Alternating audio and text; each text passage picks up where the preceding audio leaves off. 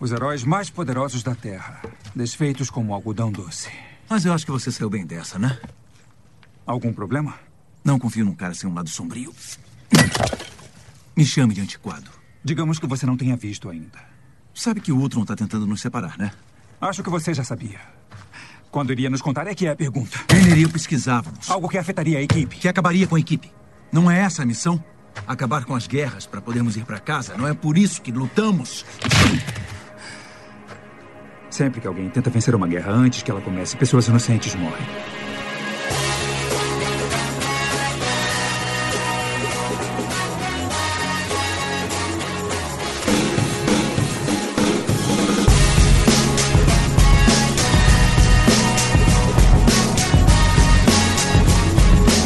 Bem-vindos, senhoras e senhores, a mais um podcast para falar sobre filmes e séries de TV. Nós somos os podcastinadores, eu sou o Gustavo Guimarães, e aqui comigo, na mesa de reunião, tentando escolher de que lado ficar, estão Fernando Caruso, Fala pessoal, eu queria já começar a minha apresentação, eu queria tirar um tempo pra pedir pra todos vocês um momento de silêncio em homenagem a DC.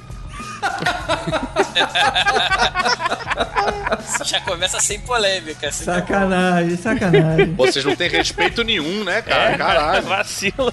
eu, Vécio Parente, Olha só, eu concordo com o Homem-Aranha. Aquele escudo lá não obedece à física, não. é, é, é, Tibério Velasquez, Olha, se a gente for comparar esse filme com os quadrinhos, poderia chamar Capitão América Batalha Civil.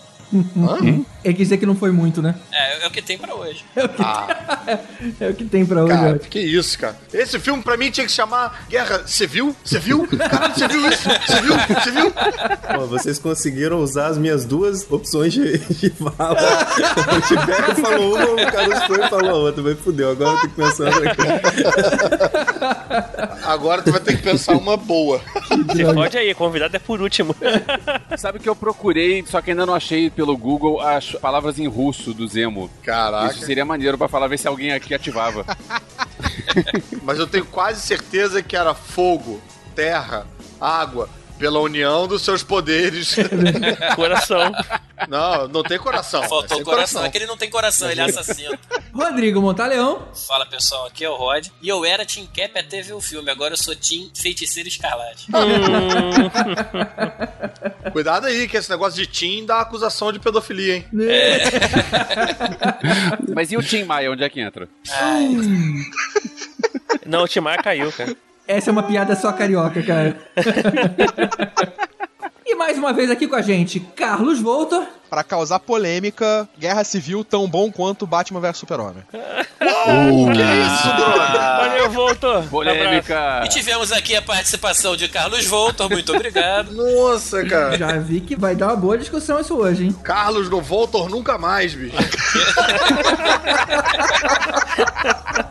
E Henrique Granado. Fala galera, porra, que ano bom pra ser nerd, hein, cara? Quando que a gente imaginou ver no mesmo ano Batman vs Superman, X-Men Apocalipse e o filme da Carreta Furacão? Porra, maluco.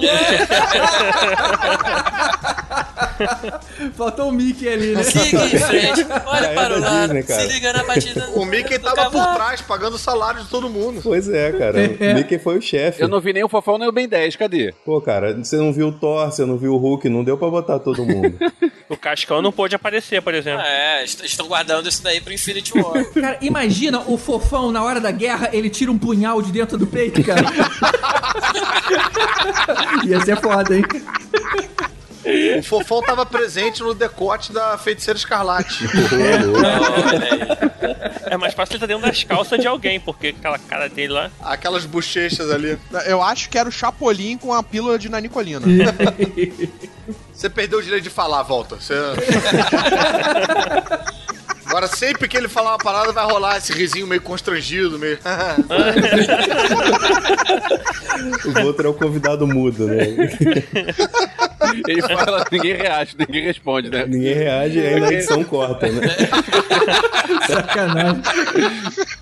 Aí ele fala, alguém comenta, esse cara ainda tá, o que que tá fazendo? aqui?" Enfim, chegou o filme mais aguardado do ano, Capitão América 3, Guerra Civil. Pô, fale por você, cara. O filme mais aguardado do ano é Rogue One. É, falar a mesma coisa. Eu concordo. A gente tá falando de aguardado, cara. Aguardado ainda é. Bom, anyway. Vamos dar uma repassada no filme, comparar com os quadrinhos e tentar especular aí o que vai vir daqui pra frente. Depois dos e-mails.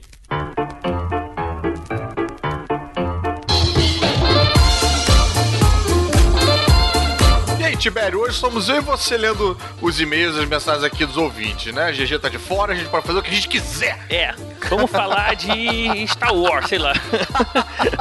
O que, que a gente tem aí de mensagem dos ouvintes? Então, aqui no Twitter, o Leonel Leal deu uma sacaneada, cara, em você, que ele fala assim: Em Pô. mim? É, quem falou? A ideia do Super Caruso, que é o teu Twitter lá, para Ah. a série Back to the Future foi legal, mas ficou muito parecido com o desenho dos anos 90. Outro problema sério, o DeLorean viaja no tempo e não no espaço, então logo toda a série seria eventos históricos de Hill Valley.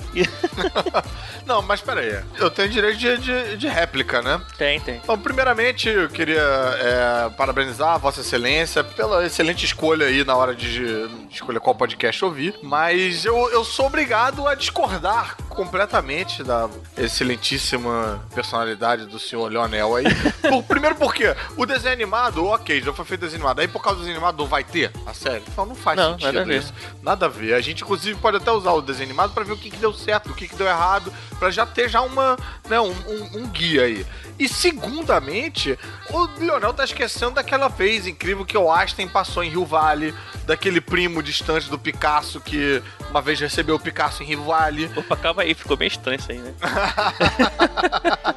E se, e se, e se eu quisesse ainda mais bold, mais corajoso, eu posso dizer que a gente sabe que o DeLorean voa, ok? Então, se a gente tiver alguém, um computador de bordo, pra calcular tudo direitinho, ele pode levantar voo, viajar no tempo enquanto ele estiver no ar, e aí ele vai para uma época em que a Terra estava posicionada naquele mesmo lugar embaixo dele, só que ao invés de Rio Vale, tava o quê? Paris, ou tava uma Suécia, ou tava uma Austrália, entendeu? Tudo que o Leonel coloca como empecilho, eu vejo como desafios pra fazer uma série mais criativa e interessante. Tipo, o DeLorean ia ter que sair pra estratosfera, sei lá, fora da rotação da Terra e depois descer de volta no ponto certo. É, ué, Também podia... tranquilo.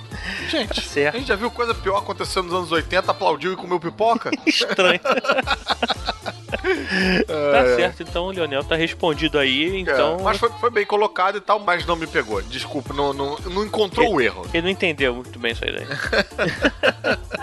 E a gente recebeu também um e-mail do nosso padrinho, Mário Rocha, Yoda, né? o Mário Rocha, é o Yoda, um dos nossos Yoda. E é um belíssimo e-mail, um, e- um e-mail enorme aqui que a gente. Se a gente for ler o e-mail inteiro, a gente vai falar só do trailer do Guerra Civil hoje, né? Então, a gente vai marcar aqui umas partes aqui, mas foi um e-mail bem legal, bem interessante. Ele escreveu aqui, falando, ó, muito legal o podcast das séries, bem engraçado. O Rod tá foda na imaginação. Ficou bem legal mesmo. Ri muito quando o Elvis sugeriu o Chris Cooper e o Caruso entendeu que era pro papel da filha. Vacilo, foi sacanagem. Mas aí depois ele veio com várias colocações muito pertinentes aqui e vamos dar uma pincelada pra ler algumas. Ele fala da série que o GG sugeriu, que ele fala, aliás, foi me dando um nervoso nessa hora da sua série exatamente porque ela já existe e com um ator que vocês mencionaram, o Liv Schreiber. É, O Liv Schreiber é o, é o Dente de Sabre, não é Dente isso? sabre, é.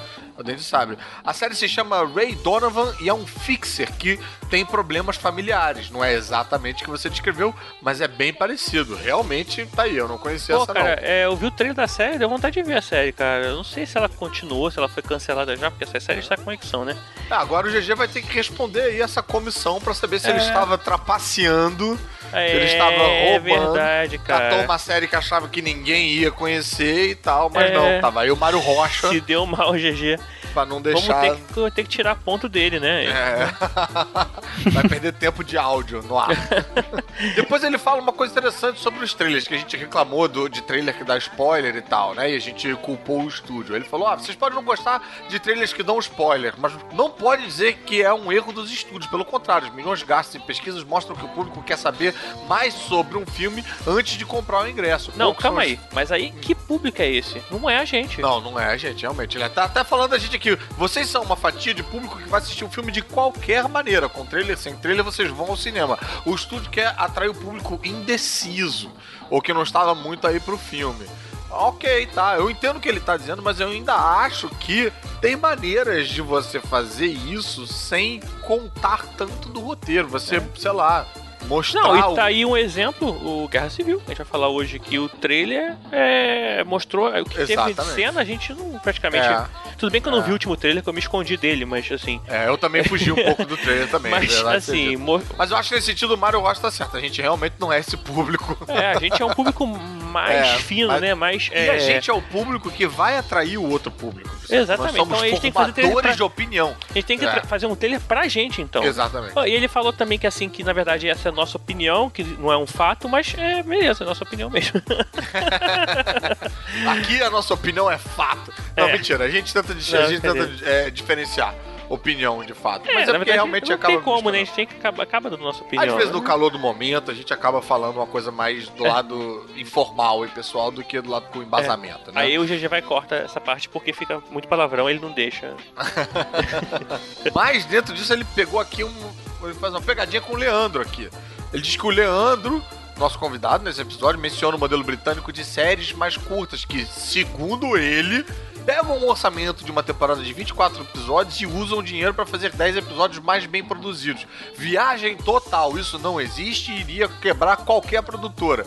Gastar o equivalente a 24 episódios em 10 e esperar o mesmo retorno financeiro não existe. É, tá, ele pegou aí um um lugar. Até acho que a resposta que a gente tem é. Infelizmente, Leandro não vai mais participar com a gente. Tá? Muito obrigado, Leandro, por todas as vezes que você participou.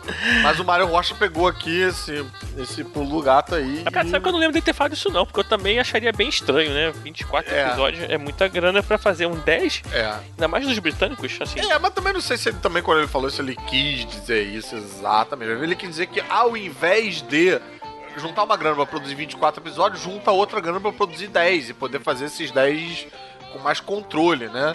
As produtoras britânicas, elas são. Elas costumam ser menores do que as americanas, um pouquinho.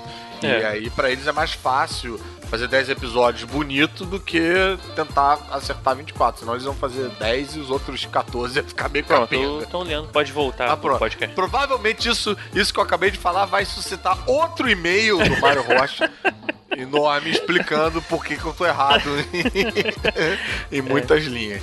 E pra fechar, aí o Mário Rocha entrou no assunto que aí me diz muito respeito, que ele falou que não entendeu a minha piada inicial. Primeiro ele diz que não entendeu a piada do Tibério, mas até eu tô com ele, nunca entendo as piadas do Tibério. Não, é Não, ele falou- vacilo.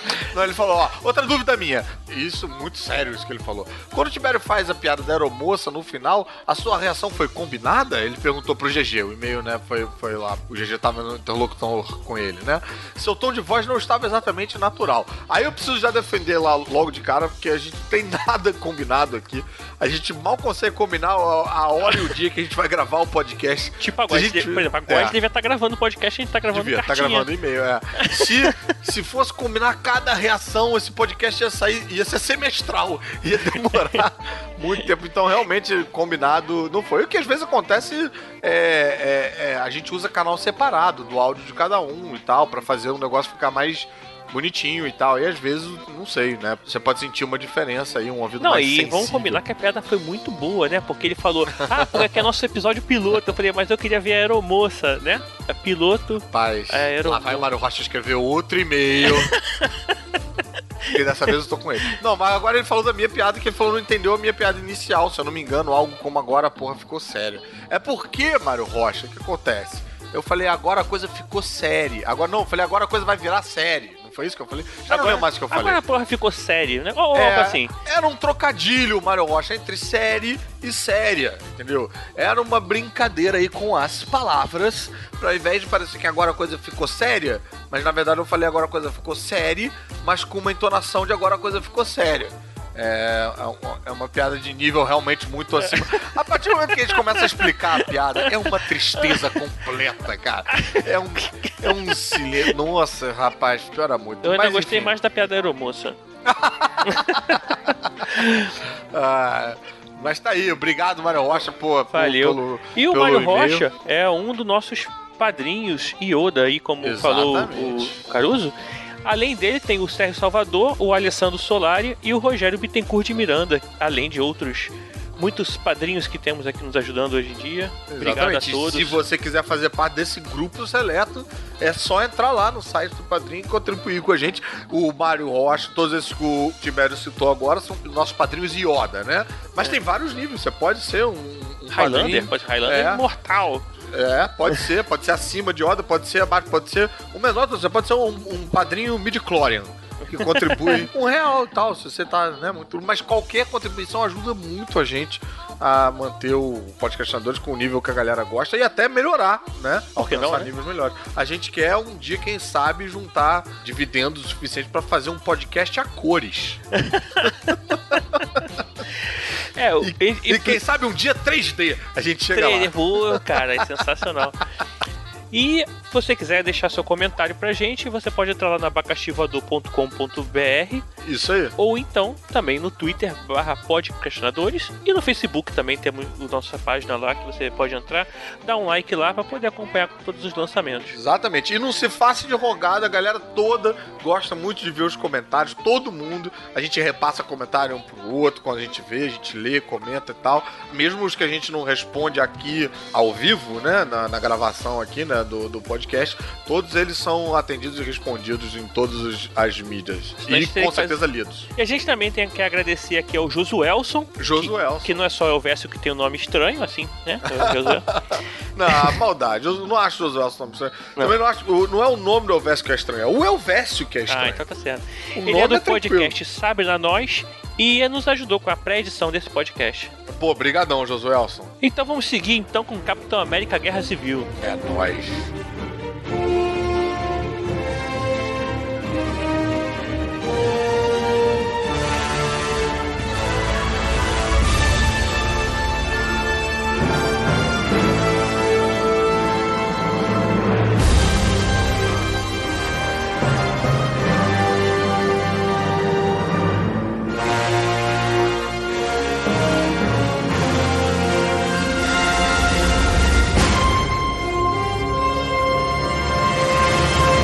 Todo mundo sabe que essa guerra civil foi uma saga nos quadrinhos que teve uma repercussão gigante. Nessa época que ela foi publicada, eu particularmente já tinha me aposentado como leitor de quadrinhos e não li e nem sei o que aconteceu até hoje. Então, antes da gente falar sobre o filme, vamos dar uma esclarecida na história original pra quem tá no mesmo barco que eu. Vocês conseguem fazer um resumo aí pra mim como é que ela começou e o que, que aconteceu? Eu não sei nem por que que você fala que você tá se aposentado de ler quadrinhos. Você se aposentou de ler quadrinhos nos anos 70. Tudo que a gente fala aqui, tu nunca.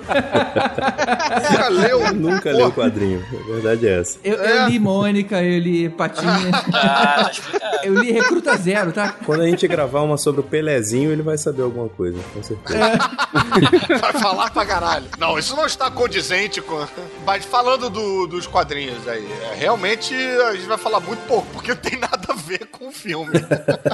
É outra parada. Mas o que aconteceu? Qual foi a diferença e por que, que vocês acham que mudou? Fora a utilização do nome, É, a história do quadrinho é basicamente o seguinte: o- um grupo de super-heróis meio mequetrefes estão gravando um reality de super-heróis, tipo como se fosse um os novos guerreiros. Mas é, um- é uma versão dos Novos Guerreiros já mais Big Brotherzinha, já mais sucateada, né? É, Team. Fazendo tipo como se fosse um cops, né? Tipo de super-heróis, os malucos indo fazer super-heroices. Só que é uma galera de preparada e aí eles vão lutar contra um vilão que tem poderes nucleares e esse maluco estoura uma cidade inteira e pega um, um colégio, né? E mata várias crianças. Se É, ele destruiu a cidade inteira, eu acho que pegou bem mais do que um colégio, né? É umas duas quadras, É um mais ou menos. quarteirão. É, É, exatamente. ele explode uma- um não é quarteirão. a cidade inteira, é um quarteirão. É, tem umas crianças jogando. Ele né, mata umas 800 pessoas. Foi que nem a bomba atômica em Los Angeles no 24 Horas, segunda temporada, é isso? Não, porque aquela bomba atômica não mata ninguém, né? Só mata o maluco que já ia morrer. É, né? ela explode no É uma bomba deserto. atômica de bolso aquela. Ah, Ela matou muita cobra, muita eh, leão da montanha.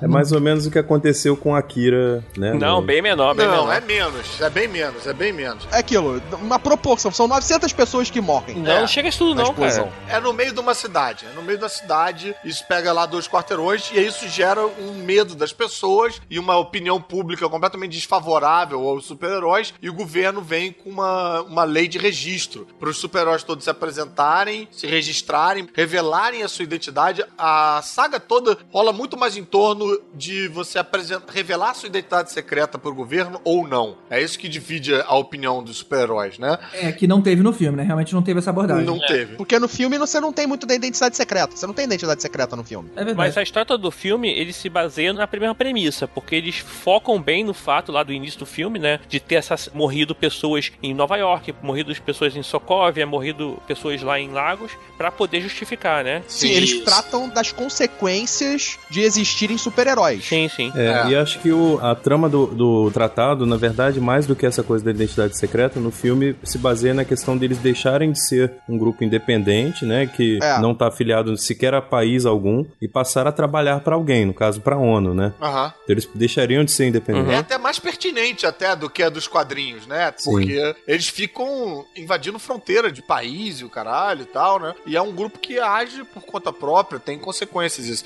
E a última gota d'água vem logo de Lagos. Você tá Meu andando muito Deus. com o Tibério, hein? se ferrou. Quer dizer. Agora, só que eu tava falando dos quadrinhos, tem uma cena dos quadrinhos que é bem marcante, porque a explosão dos quadrinhos mostra as crianças jogando bola no fundo, né? E, e É. mostram elas morrendo. Então, assim, é, Aham. acaba sendo mais chocante por causa disso, né? São crianças, né, cara? É uma escola que explode, né? Ele explode logo do lado de uma escola. E você meio que vê as vítimas antes delas morrerem, né? Isso, No é. filme, não. No filme, até você olhar a cara do capitão, você não sabe se tem gente no prédio ou não. Quando você olha aquela cara do capitão de puta merda, que você fala, ih, acho que tinha gente lá dentro. Deu ruim. E como é que foi feita a divisão? Quem é que ficou de um lado, quem é que ficou do outro? Tá igual, mais ou menos? Mais ou menos sim. É. É, mais ou menos sim. Mas é porque tem uns personagens que não estão Na envolvidos. verdade, né? varia bastante, porque tem muito mais personagem. Tem. Existe troca de lados durante a, a saga. É. É, Sim. como É, teve também no filme, né? Mas o basicão é que o Homem de Ferro e o Homem-Aranha estão de um lado, Capitão América tá do outro, Quarteto Fantástico tá na Fox.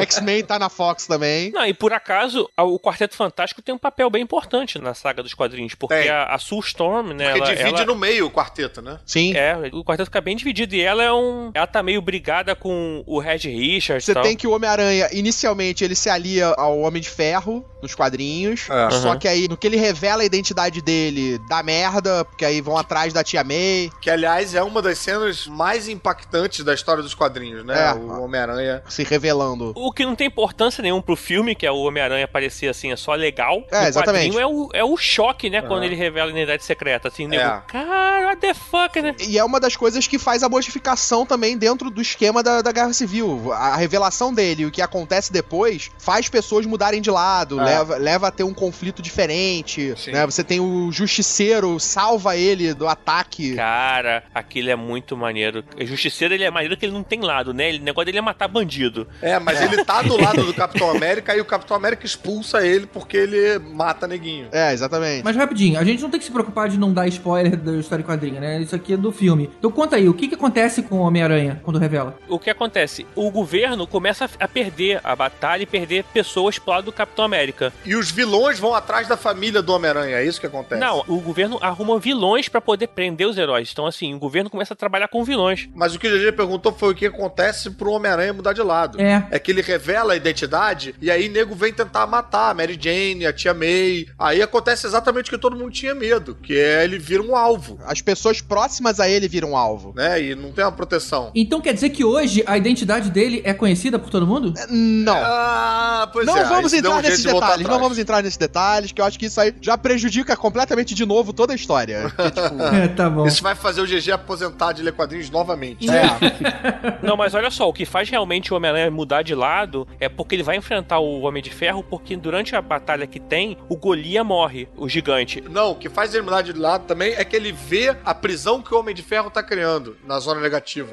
com os heróis e tal. Sim, sim, não, mas assim, o grande parada é a morte do Golia, porque assim, é engraçado até que o funeral dele, ele morre gigante, então tem que enterrar ele gigante, né? Então É. Golias, enterra né? aquela cova gigantesca, e isso choca os dois lados pra caramba, né? E tipo, é uma morte assim pra sempre mesmo, né? Aquelas mortes do quadrinho que o cara volta depois não. e a parada é, nos quadrinhos existe muito a parada do o Homem de Ferro é o filho da puta. Sim. O escroto dos dois lados.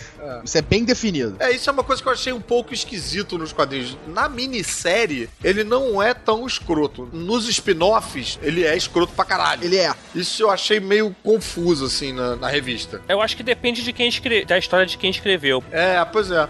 Mas, pô, isso é mal feito, É. porque devia ter rolado um consenso na hora de escrever essa porra, né? Tem uma semelhança com o filme, logo também no começo, que é a cena do Stark nos quadrinhos. Ele é abordado por uma mãe de uma das crianças que morre na explosão Uhum, é. né, do, do colégio. E a, e a- e a mãe responsabiliza ele, cospe, na, cara, dele, responsabiliza ele. Maneiro. No filme, eles fizeram um paralelo com isso, que é aquela mulher lá, secretária de turismo. E é um dos únicos fanservices que você vai ver aí, então contente-se. É, a única relação, assim, realmente que existe É. com a história do Guerra Civil. E um pouco a, a- quem tava de cada lado, um pouco, né? Tinha isso. Agora, por exemplo, tem uma cena que eu acho muito legal nos quadrinhos, que eu, porra, fiquei rezando muito pra ter no filme, que é o Visão atravessando a armadura do Homem de Ferro com a mão, assim, né? Que ele fica é, intangível, atravessa, assim, o Homem de Ferro e desabilita a armadura dele, cara. Essa cena é muito maneira. É, mas o Visão tá do lado dele. É, tá dizendo por isso que não aconteceu, né?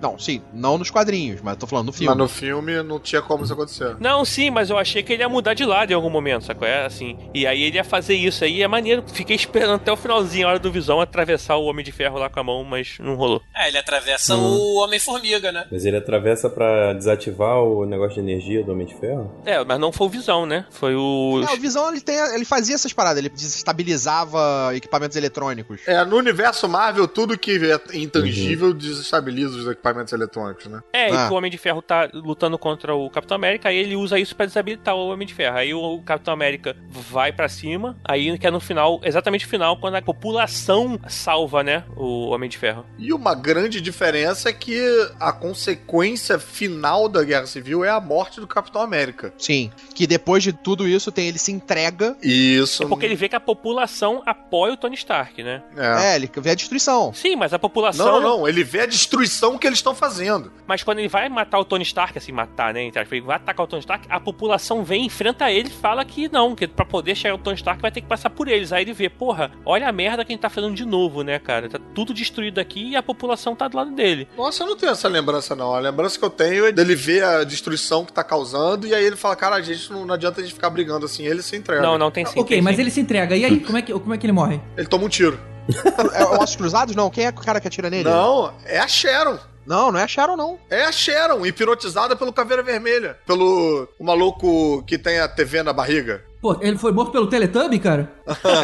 Ah, tá- Mas aí já é outra Teletubbies. saga, aí já é a saga Renascimento, é outra porra. É uma continuação do Guerra Civil, né? Consequências da Guerra Civil, não é a Guerra Civil em si. É, não é. Se você compra o encadernado Guerra Civil, não chega nessa parte. Na morte dele, né? Não tá na, na encadernada. Não. Eu vou te falar que eu achei que o Capitão América fosse morrer, embora eu não tivesse lido essa saga, mas as duas notícias sobre os atores que ficaram circulando nesse período era que um, o Chris Evans não queria mais fazer o personagem e o Robert Downey Jr., ele tava caro demais pro pouco que ele se propõe a fazer, porque ele falou que não faz mais nenhum um filme solo. Agora ele só faz participação em filmes dos outros. Então, o que que eu imaginei que fosse acontecer? OK, eles vão matar o, o Capitão América, o Buck, que já tava aprendendo ali como é que usava o escuro e tudo mais, vai assumir, e o Rhodes assumiria o manto do Homem de Ferro. Pra mim, a coisa ia desenrolar desse lado. Mas pelo que a gente viu no filme, não foi nada disso, né? E o Robert Downey Jr. já declarou que voltaria pra fazer um Homem de Ferro 4.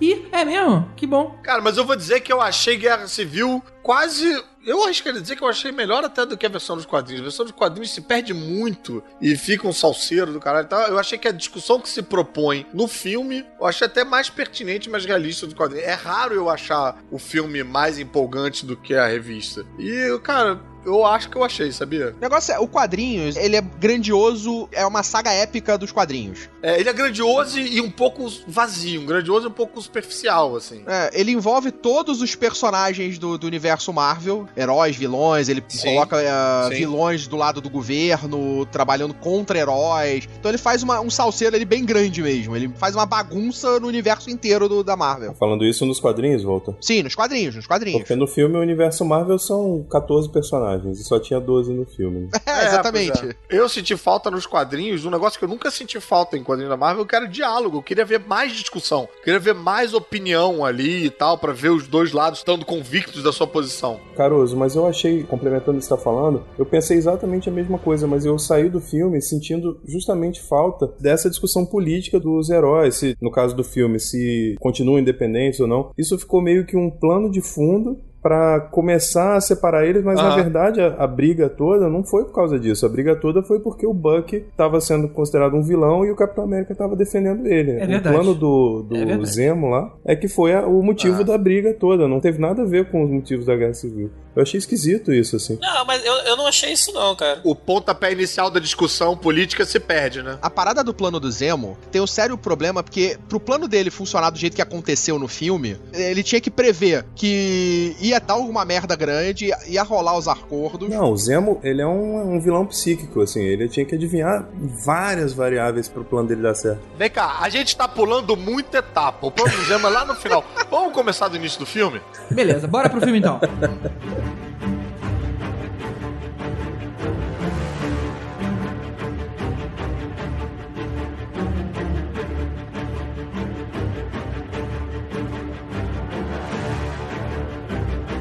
Cara, é inegável que o filme tem cena de ação espetacular. Eu diria que talvez até mesmo as melhores cenas de ação de filme de super-herói até agora. Eu achei as, as atuações incríveis e os personagens, eles se comportam da maneira como a gente esperaria que aquelas personalidades se comportassem. Mas teve uma coisa que eu provavelmente gostei mais do que vocês. Eu achei um filme sério. Pela primeira vez não tinha aquela papagaiada colorida, de toda engraçadinha e toda rock and roll de Marvel. Eu achei um filme de acordo com a situação crítica que eles estavam vivendo e foi uma pingadinha aqui e ali, uma piadinha muito sensível. É, mesmo assim teve muito humor. Ele tem mais piadas que o Soldado Invernal. Tem bem mais, mais. sim. GG, você viu a participação do Homem-Formiga e do Homem-Aranha? Ou você foi ao banheiro nessa hora?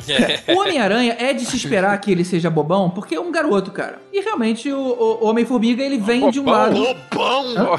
Não é isso, é como o GG falou, os personagens estavam se comportando como a gente esperaria. Exatamente. O Homem-Formiga e o Exatamente. Homem-Aranha são E cômicos. o Homem-Formiga né? ele veio de um filme cômico. Mas voltando ao que o GG falou, a questão das cenas de ação, isso é um negócio que eu achei muito maneiro no filme. Eu achei as cenas de ação inventivas, assim, Exato, cara. criativas. Não, realmente. E a essa altura do campeonato, a gente se surpreender com cena de ação. Caralho, teve uma galera pensando ali. Eu me senti ainda mais depois, depois de passar tanto tempo querendo gostar de Batman vs Super-Homem.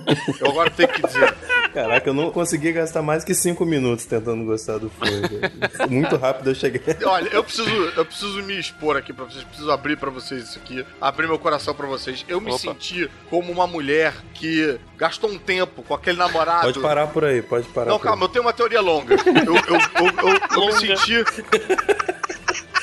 Escuta, vai fazer sentido no final. Vai lá. Eu espero que vocês consigam abrir a cabeça de vocês, vencer o preconceito pra entender o meu sentimento. Eu me senti com uma mulher que tinha aquele namorado maneiro e tal, aquele cara que, porra, era gente boa, bonitão, cheio da grana, que a galera achava legal também, mas que, pô, não, não, sei lá, não me fazia gozar. E agora, rapaz?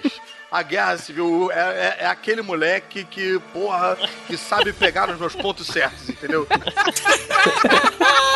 Que aperta o seu mamilo, né? Exatamente, aquele cara que sabe onde é que tá meu ponto G, entendeu? É um maluco que assim, ele Tudo não pode bem, ter aquele. Eu consegui entender a sua teoria, mas eu não entendi por que, que você se colocou no papel da mulher, Caruso. Você não poderia se sentir como um namorado que tem uma- duas namoradas dessa forma? É, Eu entendi Aí eu te também. explico. Por que, Henrique, todo homem, um homem consegue. Essa é a nossa triste verdade da sociedade machista que a gente vive. A gente é tão bombardeado com estimulação sexual, cara. Mas O homem consegue gozar com qualquer mulher. Seja com mulher, até com a melancia o homem consegue gozar, entendeu? Mas a mulher precisa. Mas você podia falar, Caruso, que agora você encontrou a mulher que consegue fazer o fio terra em você do jeito que você gosta. Caraca, A É Mulher Maravilha fazia fio terra. Não, porque a mulher que fazia o fio terra em mim era Batman vs Super-Homem. eu acho que eu me perdi um pouco nas comparações. Então, peraí, peraí. Então quer dizer que você gostou do Batman vs Superman? Isso diz mais sobre você do que de mim, Volta. Eu não fiz essa analogia. Não, mas você que. Pera aí, calma aí. A, o, Volto. Agora ficou confuso demais. Vamos voltar pro. Pera aí, quer dizer então que. Oi? Mas o que eu quero dizer é isso. Tipo, o, o Guerra Civil, caralho, é, porra, como o GG colocou nisso, é o Capitão América 3 esse filme. Porra, Batman vs Super-Homem era o filme mais esperado, sabe? E você fica aquele tempo todo meio tentando, tipo, não, mas o que ele quis dizer foi isso, não, mas tem aquela cena assim que. né? E, cara, Guerra Civil não precisa disso, cara. Guerra Civil tem pegada, beija bem, entendeu? E Divide a conta. me come direitinho. Cara, e se você parar pra pensar, tem pontos muito semelhantes, né? Se verdade, é Batman vs verdade. Super-Homem tivesse sido lançado depois de Guerra Civil, teria sido muito prejudicado, eu acho, por comparação. Tá fudido demais.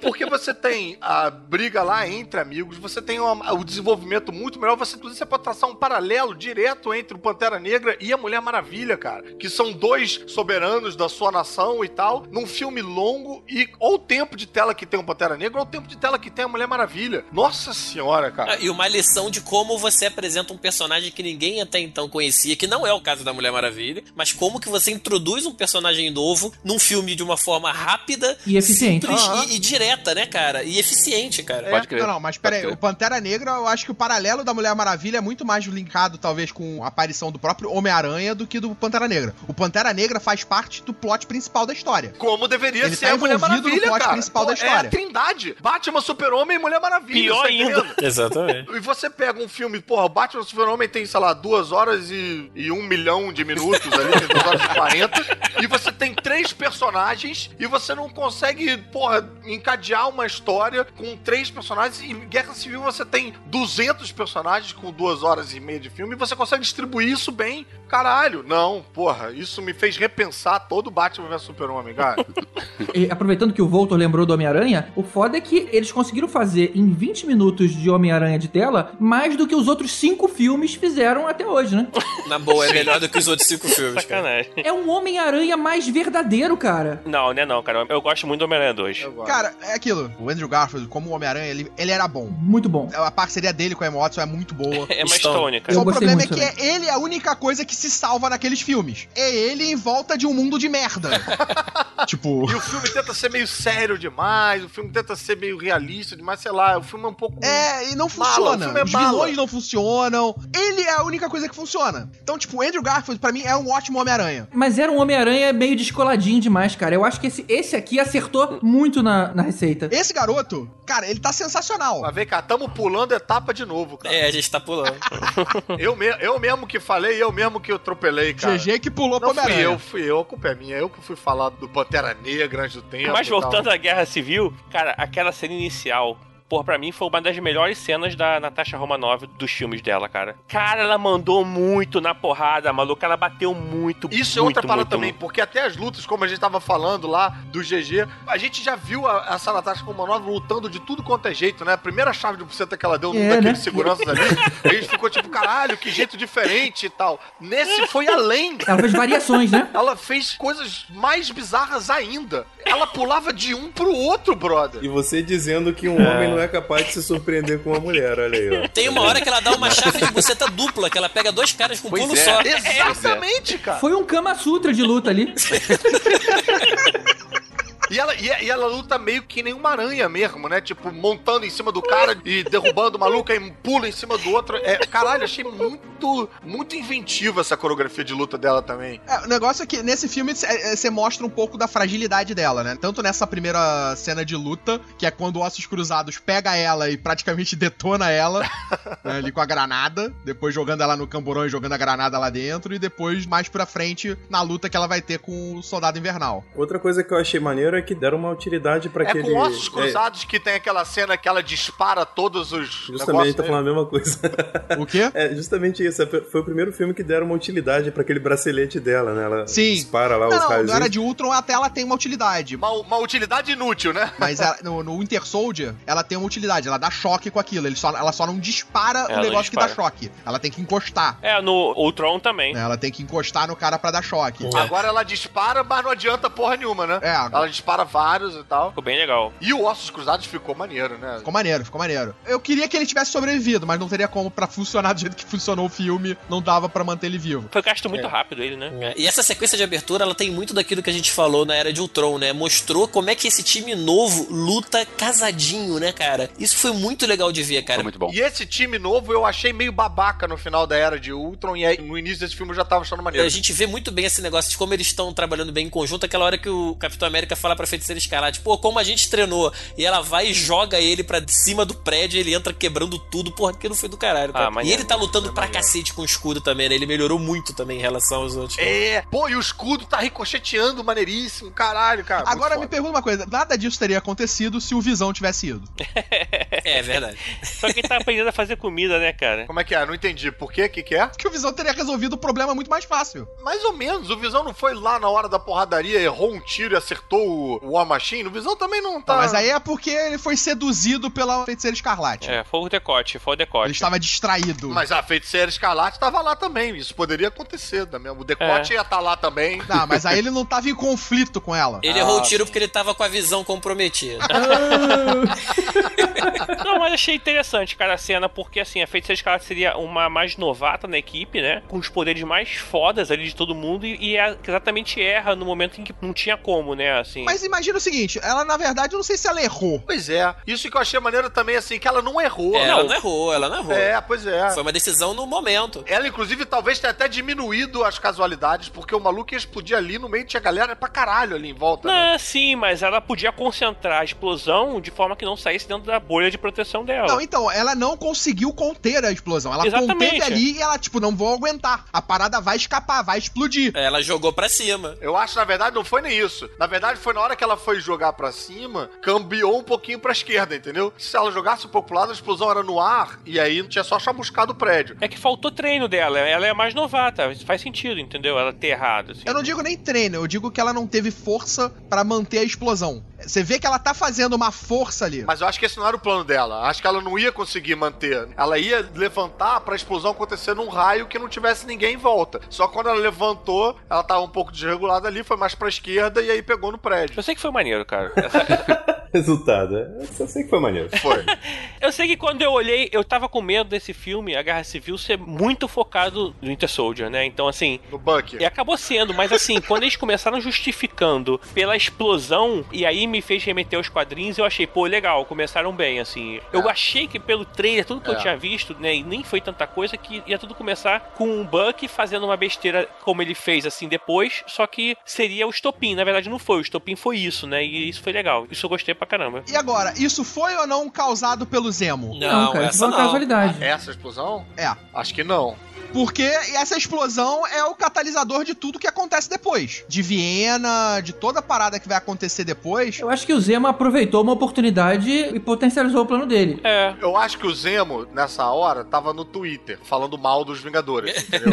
Aí quando acontece isso, ele junta mais galera pra falar mal dos Vingadores, dizer que Batman vs Super-Homem é tão bom quanto. Ele tava E falando tal. assim, ah, Vingadores não sabem fazer uma, uma série do De Volta ao Futuro, porque a série do De Volta ao Futuro não consegue viajar no tempo, no espaço, não sei o quê. Exatamente! Caramba, do que, que o Tibério tá falando, cara? Eu sei do que o Tibério tá falando. Eu também sei. E quem tá ouvindo sabe do que o Tibério tá falando. Então tá dado o recado.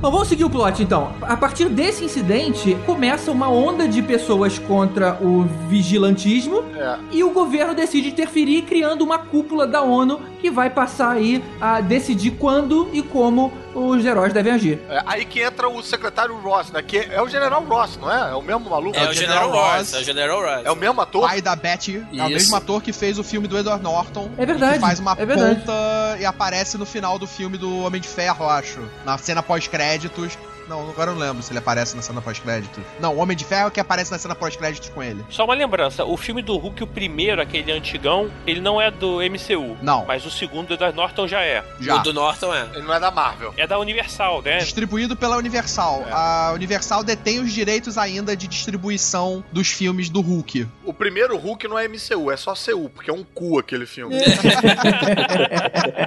Cara, deixa eu aproveitar essa deixa, não do cu, mas do Hulk. É, me fala uma parada. Por por que, que o Hulk e o Thor não estavam no meio? Você viu Vingadores 2? O Thor eu acho que vai ser uma cena extra dos DVDs. Aquela do- que rolou no- na rede social. Ah, É, Beleza. o Thor tava inteiro no o tempo todo no lago, o tempo todo. O Thor conseguiu um trabalho de recepcionista no quartel dos caça-fantasmas e não pôde participar. Ah, Dos dos quartel dos caça caça-fantasma, né?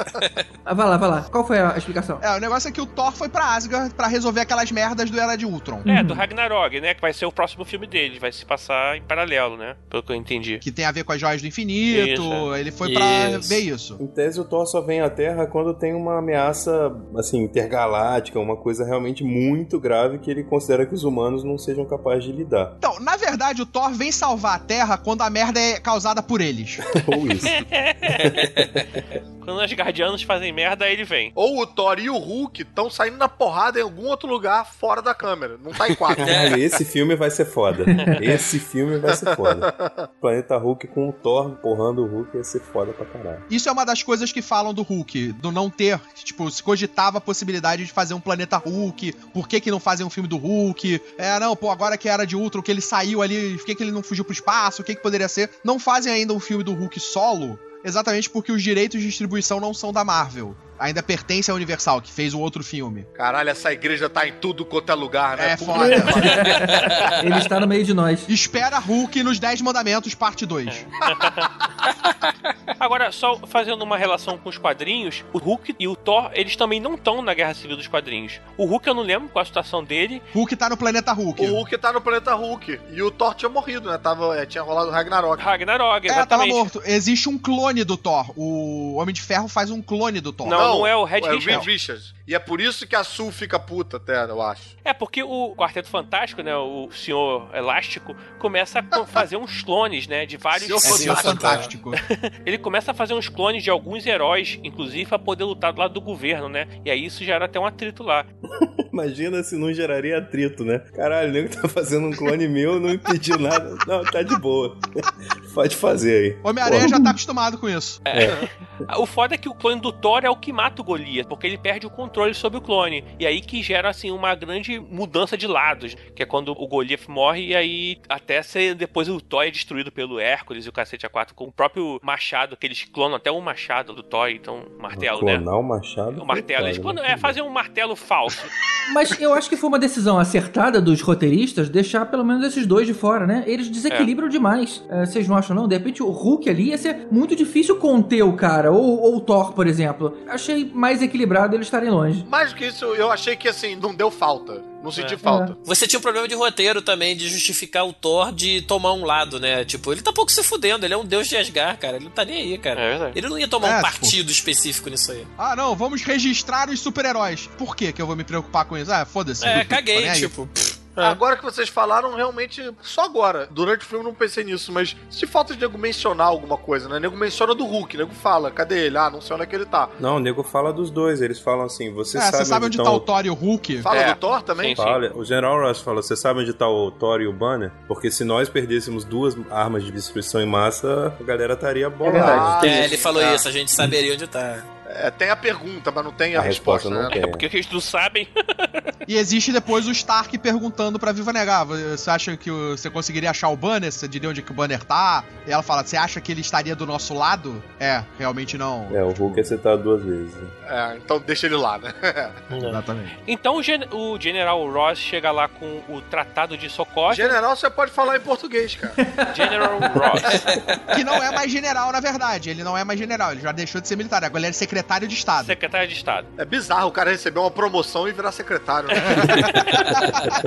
Ele chega com o Tratado de Sokovia lá, né? Assinado por 112 países, né? 117. 117 países. 117 países. E aí começa aqueles olhares se trocando ali entre os Vingadores, né? Pra saber o que, que cada um acha, né? E aí a gente vê uma divisão, né? Do Team Cap pro Team Iron Man, né? É, pra mim ali você tem dois momentos que eu acho bem bizarro ali, que é tipo a, a Viúva Negra ficar ao lado dos tratados. Até o próprio Homem de Ferro, eu- eu achei que tipo, foi muito rápido a, a mudança dele ali, porque você tem em todos os filmes, ele é contra o governo, ele é contra o controle, ele quer ter o poder dele. É, mas Homem de Ferro, ele vem desde os outros filmes, cara. Não, mas o que convence ele a mudar de ideia em relação a isso tudo do governo é quando a mulher dá a foto do filho lá. É a mãe. É a mãe isso, do é a mãe. garoto. E aí bate na consciência dele. Mas aquela mãe também é a gota d'água, porque o próprio estopim da era do Ultron, que é o, o Homem de Ferro, o tempo todo ele tá com um conflito sobre o que ele tá fazendo, se é, é efetivo ou não. Ele cria o Ultron pra evitar que merdas aconteçam, né? Exatamente, E aí é. dá uma merda. E aí ele fica culpado por isso. Então ele vem carregando culpa. Aliás, desde o Homem de Ferro 3, que ele tá meio É. com estresse pós-traumático e tal, tal, tal. Eu entendo essa mudança de comportamento do Homem de Ferro, de deixar de ser o cara que eu sou super-herói e foda-se. Ele começa a rever e, e repensar isso. Pra mim, tava muito condizente com o desenvolvimento do personagem. Não, isso começa até do Homem de Ferro 1, assim, né? Porque o motivo que faz ele ser o Homem de Ferro é justamente a crise de consciência dele de vender arma. É. Uhum. É. Porque ele vê o nome dele ligado à destruição. E aí, quando ele começa a ver que o Homem de Ferro também tá causando essa destruição, que ele, em tese, desistiu de atuar, ele se tornou uma das armas dele, né? Ele não parou de fabricar arma, na verdade. É, Ele, inclusive, no filme, deixa claro que não é mais Homem de Ferro. Ele fala, sabe que eu não faço mais isso. Isso, É. ele cita explicitamente que ele não usa mais, É. ele nem carrega mais a armadura É. com ele. Mais ou menos, né? Porque, porra, tudo que ele toca vira. Não, ele tá em Viena, ele tava sem armadura, ele tava só com aquela luvinha que é tipo.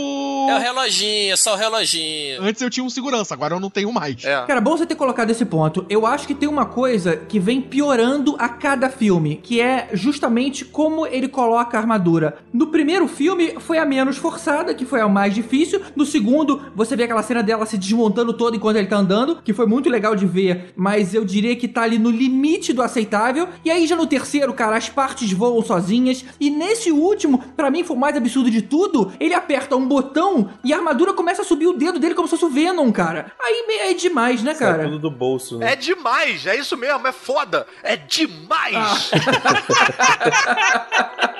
Não, ele carrega no bolso a arma. Ô GG, deixa eu te fazer uma pergunta. Você lembra de como era o computador há 15 anos atrás? É isso aí, Rod. Olha pro teu bolso agora, o smartphone que você tá segurando. Tudo bem, ô Rod, Tá aí, mas tá cara, a explicado. parada subindo pelo dedo, cara. Pô, vamos fazer uma paradinha melhor? Vamos usar aquela maleta que é um pouquinho mais crível? Não tá subindo pelo dedo, ela saiu de trás e começou a montar na mão dele. Toda aquela área ali onde ele tava sentado é a armadura. Ela não subiu, o dedo, ela foi constru... foi montando nele, que nem ela fazia nos Cara, outros. mas assim é muito fácil você dizer que abandonou a armadura, que você não anda com a armadura, mas tudo que tá ao seu lado tem uma armadura embutida, que é só você apertar um botão. Não, não, não, não. Peraí, peraí, peraí. Isso aí já é bem lá pro final do filme. É, na ONU ele só tinha a luvinha. Na ONU, quando eles vão prender o cara, ele tinha uma luvinha que era um relógio. que era, Isso, tipo, era só a luvinha. Ah, eu não tenho mais segurança. Aquilo ali é minha, tipo, minha arma. É, eu ando exatamente. armado. É o Apple Watch, é o Iron, Iron Watch. É, eu ando, tipo, com uma bereta. Não, eu tenho meu Iron Watch, Iron Glove. É isso aí. que tem essa arma de repulsão. Ele não tinha armadura. O, o do helicóptero ele já vai com a armadura sabendo que ia precisar. Ele já vai, é outra coisa. Isso. Exato, ali já é quando ele tá indo pra prisão, porque ele já teve o aeroporto, É. já teve a briga, já teve a porra toda. Isso, Isso. isso aí. exatamente. Fica confuso porque a gente tá de novo pulando, Pulando etapas. etapas. É.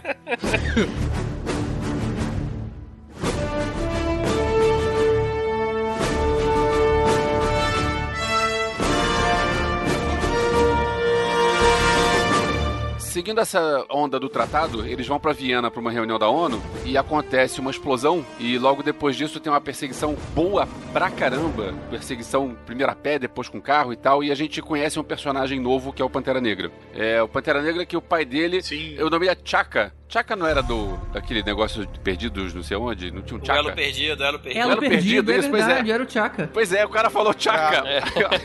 e aí Chaka na o cara fala Chaka, eu pensei, cara, não, não pode ser Chaka. Mas tudo bem, voltando, voltando. Ia ser maneiro se ele lutasse com o Chaco, né? Ui, Mas o nome não é Chaka, tá? É T'Chaka. Pois é. Tem dois Titi aí. O T é silent. E o do Pantera Negra é T'Challa. Não, é Não, é T'Challa. T'Challa. T'Challa. Mas então, voltando ao filme.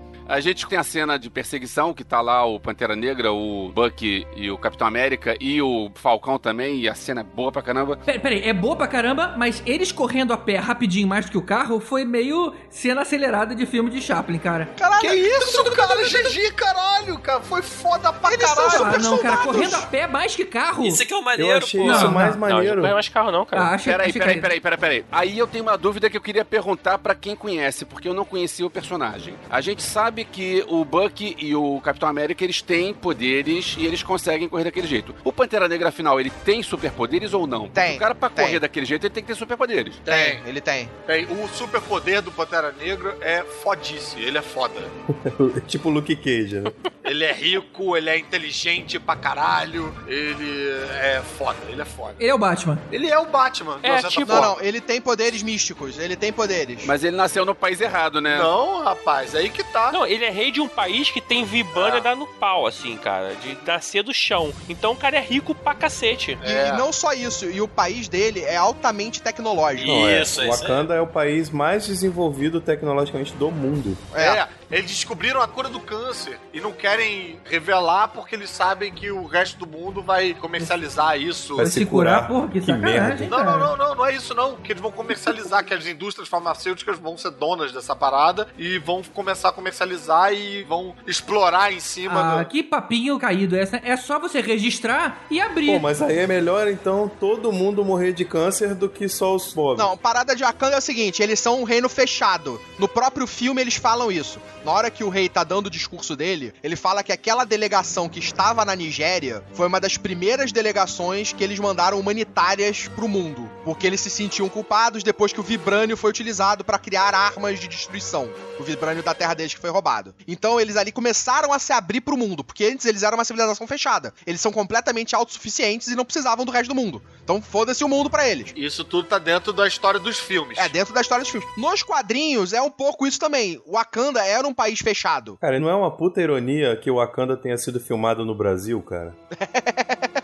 Mas é, ele tem superpoder, só respondendo a sua pergunta. Ele tem realmente superpoder. Sim. Tem poderes místicos. E o que vocês acharam do ator que fez o Pantera Negra? Elvis, tu já conhecia esse cara de outros filmes? Você conhece todos os filmes já feitos? Cara, aí é que tá. Eu fui catar no IMDB, ele fez filmes que eu não vi. Ele fez aquele Deus do Egito que eu não vi, fez James Brown, aparentemente ele é o James Brown no, no filme. 42 A História de uma Lenda, eu não vi nenhum dos filmes dele. Gostei do cara. Você gostou dele? Eu achei ele bom, achei ele bom. Pô, cara. achei bem Eu legal, Eu cara. achei bem ele bom, eu legal. gostei. Também curti. Gostei também. Ele é um bom ator. Ele é um bom Ele tem ator. uma voz e um sotaque maneiro, assim, porra, deu maior personalidade. Não, mas eu achei muito legal a introdução do Pantera Negra do MCU, assim, Ah. É. ele já entrou foda, né? Ele Já. é um cara que ele, ele já entra num momento de divisão e ele mostra que tem os valores dele, que tem os princípios dele, ele tá um pouco acima dessa divisão, tanto que na hora ali da perseguição ele ele tá com foda-se se ele tá seguindo ou não o tratado ali, ele quer pegar o Buck, então Mas que ele é um rei, né? Então, tipo, eu sou o rei do meu reino, então foda-se se eu tô contra a lei de sei lá quem. Pô, eu sou o rei. Ele, na verdade, não tem time, né? It's good to be the king. É, tem um negócio bacana nisso, Henrique, porque é um pouco tirar essa polaridade de um tá do lado do outro, tá do lado do outro, e não tá do lado de ninguém, sabe? É, ele tá do É. lado dele mesmo, né? É, ele tá numa missão pessoal de vingança. Pois é. E uma parada que é interessante, que eles conseguem fazer dentro do filme, tem como se fosse um filminho de origem do Pantera Negra, sem você precisar gastar um filme inteiro pra fazer essa origem, né? Eles conseguem fazer de uma maneira ágil e interessante. Sim. E é o curioso que é um pouco que acontece com a origem do Pantera Negra nos quadrinhos. Porque ele surge, a origem dele não é na revista dele, é na revista do Quarteto Fantástico. Ah. Então, mais ou menos como acontece no filme. Ele, é, ele era secundário. é, ele tem o- a origem dele no filme de outro personagem, né? Maneiro isso, achei. Uma curiosidade nos quadrinhos é que ele foi casado com a Tempestade. Sim. Ih, olha só. Mas ele não vai poder casar porque a tempestade tá, na, Fox. Fox. E, e será que no filme dele ele vai pra Nova York procurar uma esposa? Isso. Vai ser tipo o Romeu e Julieta, né? Podia fazer um Romeu e Julieta moderno, né? Fox e MCU normal. Caraca. essa- Foi. Agora, tá previsto um filme dele pra 2018, solo, né? 2018. Pantera Negra. Sim, sim. É, um filme solo dele. Que ele vai encontrar uma mulher em Nova York. Agora, eu comparo muito o Pantera Negra com o Thor, a certo ponto, porque Os dois são nórdicos. Então eles não vivem no mundo deles e assim, eles não saem de lá por qualquer coisa. Tipo assim, eu só vou sair daqui se estiver dando merda. Ele não sai de Wakanda por qualquer coisa. Ele só, "Ah, tá dando merda aqui que tem a ver com a gente, a gente até sai. Mas ele não, ele não fica fora. Mas eu acho que ninguém é assim a não ser os próprios Vingadores, né? No mundo, assim. Ah, mais ou menos, cara. Ele nego sai de um lado pro outro pra resolver, é, tipo, sei lá. O Batman não sai de Gotham City, o Superman não sai de Metrópolis normalmente. Ah, não, meu Superman vai pro espaço, cara. É, não, o super-homem sai de Metrópolis pra cacete, né? Tá sempre... É, o Super-Homem até sai mundo mais todo. do que o Batman, mas. Inclusive, o pessoal vai convidar o Pantera Negra pra alguma missão, ele se recusa muitas vezes a sair. Ele até ajuda, ah, então vou te ceder aqui um não sei o quê. Ah, agora você tá falando dos quadrinhos, né? É, dos quadrinhos, sim, sempre dos quadrinhos. Ele é, ele é um pouco assim, né? E vocês gostaram do uniforme e do... Eu perguntei do ator, agora eu quero saber do personagem. Vocês gostaram do uniforme, da representação do Eu personagem. achei do caralho, achei Pô, do achei caralho. maneiro, foda, achei achei, maneiro. ficou muito Achei maneiro. bem maneiro, Ficou irado, Eu, Ah, eu não irado. entendi uma coisa. Aquele é Muito uma maneiro. armadura ou é tecido? É, é, sei lá, tipo Kevlar, alguma coisa assim? É tipo um tecido com vibranium. É, Tecelado com vibranium. É tipo o Visão. É, tipo o corpo do Visão. Porque quando o cara tomava tiro, tipo assim, não é que nem a gente toma. A gente, né? Não é quando alguém toma com um colete que tem, sente o impacto. Nem piscava. é o Vibranium, exatamente. É vibranium. A propriedade do Vibranium é que ela absorve qualquer energia. É, é que nem o escudo do Capitão América. Mesma saquei, coisa. saquei. E eu achei os movimentos dele também, todos meio felinos, assim, achei bem maneiro. Meio Lion, né? Dos Thundercats. Ele cai sem fazer barulho, né, cara? Eu achei isso bem sacado, cara. É, bem, um então. estilo de É. luta, né? Sim, ficou muito irado, ficou muito irado. E, porra, e aquela perseguição. É, nessa cena, inclusive, da perseguição, eu achei um pouco quadrinizado demais, assim, né? A física nesse filme, assim, ela é muito quadrinizada, Aham. né? Ela não é muito realista. Não, não As é. quedas, assim, né? Você não ouve nem o ar se deslocando quando o cara cai no chão, assim, né? É. Nessa cena, os três acontecem com os três. Diferente dos socos, que os socos, por exemplo, que a Viúva Negra dá naquela batalha de início, tipo, eles são uns tompidos que parece que tá batendo concreto no corpo da pessoa. É, pra Bom, mostrar força. Pra mostrar a força É, dela. o soco demonstra super força, né? E os saltos e as corridas são super agilidade mesmo. Tanto o Capitão América quando cai, o Bucky quando cai, aqueles rolamentos que ele dão de um prédio pro outro, parece que a gravidade é alterada em volta deles, assim. é. Tem a gravidade no mundo real e a gravidade dos quadrinhos, né? Agora, não me incomodou, não ficou uma parada que nem Tigre e o Dragão. Não, e a quantidade de quedas que o Capitão América tem nesse filme é bizarra. A cena da perseguição eu achei muito maneiro. O GG achou lá meio Chaplin, mas eu achei muito maneiro aquela corrida. Não, eu achei irado eles correndo mais que os carros, eu achei aquilo muito maneiro. Não, e aquilo foi como se fosse uma perseguição de carro. É. Só que a pé. E a gente tem uma cena bem legal antes, que é aquela que o Capitão América tá dentro do prédio com o Buck ainda, que parece que rolou até uma homenagem às aquelas cenas do Demolidor de dentro de corredor, dentro de prédio, que ele vai descendo pela escada porrando todo mundo. É. cara. Achei maneiríssima É, aquela é. cena. E salvando, né? Tem uma hora que até que ele segura o cara e fala, porra, Buck, qual é? É, tipo, segura a onda mata a aí. galera É, tipo, não, segura a onda aí. colabora, né? Agora, uma parada na perseguição eu achei meio esquisito, porque assim, os caras estão correndo mais rápido do que o carro. O Capitão América tá correndo mais rápido do que o carro. Aí ele pega um carro e entra no carro. Por quê? É, Boa questão. Tá cansado, né, cara? Pô, uma hora cansa. Porque, na verdade, eles estão correndo mais rápido do que os carros que as pessoas estão dirigindo numa velocidade normal. É, Entendi. tipo, as pessoas estão dirigindo ali a, sei lá, 60, 70 por hora no máximo. Aí, tipo, beleza, eles correm mais rápido que isso. Mas Entendi. assim, ele pega o carro, porque chega o carro da polícia, tá se aproximando deles porque tá mais rápido que eles. Não os outros carros de passeio, né? O o da polícia tá. Então ele troca pra pegar o carro da polícia, que anda mais e tal. Então, na verdade, os caras não correm rápido, são os malucos que dirigem devagar, é isso? É. Pode ser, é o trânsito, é, o É, é o trânsito. trânsito. é na Mena Barreto, se você faz essa cena em Botafogo, cara, dá pra fazer igualzinho. Essa questão da velocidade, assim como os saltos, os super socos, etc., eu acho que dá um efeito bacana porque a gente tá falando de super-heróis. E a maioria das cenas de luta, de ação, são cenas de ação que você vê o Schwarzenegger fazendo os filmes de ação dele, o Stallone. o- Então, assim, parece que são brigas de pessoas muito fortes, simplesmente. Eles É. não E aí, são quando você vê o super-heróis. cara né? fazer uma coisa que é humanamente impossível, como correr mais rápido que os carros, ou como saltar de cinco andares e dar um rolamento e dar tranquilo, Ser mais rápido que uma locomotiva. é, exatamente. Aí você vê que os caras realmente são super-heróis. Eles não são. É, diferenciado. É, exatamente. Enquanto o super-homem pro outro lado só anda em câmera lenta. Eu achei maneiro também pegar a moto na. Puto da Muito moto legal, foi maneiro muito pra legal cacete, Ah, aquela cara. Porra, cena isso, do eu ia cara falar pegar da a moto é moto, muito boa. cara. Aquela cena da moto é Cara, no muito... momento dessa cena no cinema foi uma reação muito engraçada, porque tava todo mundo tenso na cadeira, sentado quieto. Foi. Você via as pessoas agarradas ali no negócio de botar copo. E aí, no momento que o Buck para e pega a moto e dá aquela virada, todo mundo riu. Aí eu, eu entendi que as pessoas riram do tipo assim, ah, isso é mó mentira. Aí eu fiquei pensando, caraca, isso é mó mentira? Tipo, agora só que as pessoas saíram da imersão por um segundo, sacou? Eu acho que nego ri nessa hora, porque como você mesmo falou, tá todo mundo muito tenso, né? Qualquer coisa que alivia a tensão acaba gerando riso. Volta e meia nego fala disso em teatro, que... Pô, nego ri dos momentos que não é comédia, não é engraçado, mas é porque a tensão é tão grande, você precisa aliviar de alguma forma. Acontece alguma coisa, às vezes até, tipo, em tragédia. Tipo, o cara tá fazendo uma peça dramática, aí acontece uma tragédia, outra tragédia, aí acontece a terceira tragédia, nego ri meio tipo de caralho, não é possível. É um alívio de tensão meio involuntário, quase. E essa cena é foda, né? Eu acho que alivia um pouco, o nego se diverte no meio da tensão ali, né? Tu Sabe que na sessão que eu tava de cinema, a reação foi o contrário. A galera fez, meio, sabe, americano, veio cá assim, uau! uau! É, na minha tipo, também, na minha foi assim também. Foi meio assim, não foi risada, né? É. Foi tipo, nego, Na minha uau! foi caralho, foi tipo assim, né? Nego quase levantou da cadeira nessa hora, cara. É, a minha também foi mais ou menos isso. Mas eu acho que isso pode gerar risada também. né? Nego pode fazer caralho, foda, entendeu? Isso aqui pode gerar risada, sabe? Essa cena levou à sequência do helicóptero, que também é muito boa, né? É, que era o que eu ia Que falar. também é muito maneiro. Muito né? bom. É, na verdade, primeiro, antes disso, eles são presos. Ah, verdade. É No final dessa verdade. cena, eles são presos. Aí é revelado que o T'Challa é o Pantera Negra. Oh, ninguém, Ninguém sabia, sabia, né? né? Tinha É. talvez gente que não soubesse. Mas essa cena tem uma coisa que é importante pro plot, assim. Quando o War Machine chega e fala assim: ah, parabéns, capitão, você agora é um criminoso, né? E você vê que antes mesmo do War Machine falar isso, eles já tinham se rendido, já botaram as mãos pro alto e tal, quando a polícia chegou, né? Então, assim, eles já sabiam que estavam fazendo merda, em tese, né? Que estavam do lado errado da lei, por conta própria. Quer dizer, eles já assumiram a postura deles em relação ao tratado. Eu só acho que o Capitão América assumiu isso no momento que ele começou a espancar todos os policiais na casa lá do Bucky. Eu acho que lá atrás ele já tinha assumido que, tipo, ele tava fazendo merda. Ninguém mandou um foda-se, né?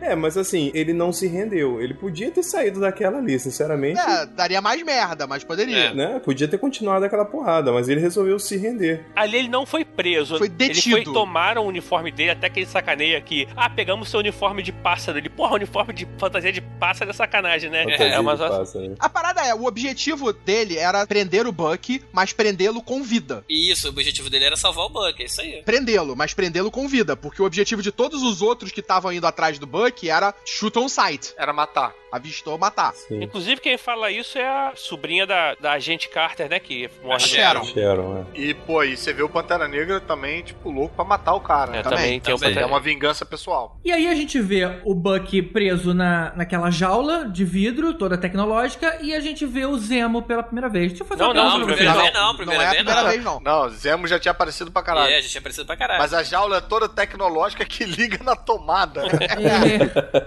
É, eu queria, antes de entrar na jaula, eu queria saber uma coisa. É, por que que pegaram o cara do porte do Martin Freeman pra fazer aquela ponta do papel pequenininho? é mesmo, né? Pô, é o Martin Freeman, cara. É o, é o Watson, é o Hobbit. É porque chamaram o Benedict Cumberbatch pra fazer uma- um papel da Marvel, tinha que chamar ele também, que ele é o Watson. Sim, mas por que não dar o papel de verdade pra ele em vez daquela ponta pequenininha? Ele deve voltar no próximo filme. é, eu acho que a gente vai ver mais coisa dele. Esse Exatamente. personagem pode É. aparecer de novo, exatamente. Esse personagem deve aparecer de É, novo. deve crescer, ele deve crescer. Se você for parar a pensar, o Samuel Jackson também é só uma ponta, e é o Samuel Jackson, né? Mas é, é bem mais importante do que aquele cara. Qualquer um pode ser aquele cara. É o cara que leva o, o cara pra ser interrogado, só. Pô, tu tá reclamando que o cara escolheu um ator bom pra fazer um papel, cara? Fala sério, velho. Não tô entendendo Caraca. também. É, pô. Cara, o Martin tava livre, homem. Ai, Tava meu Deus do céu.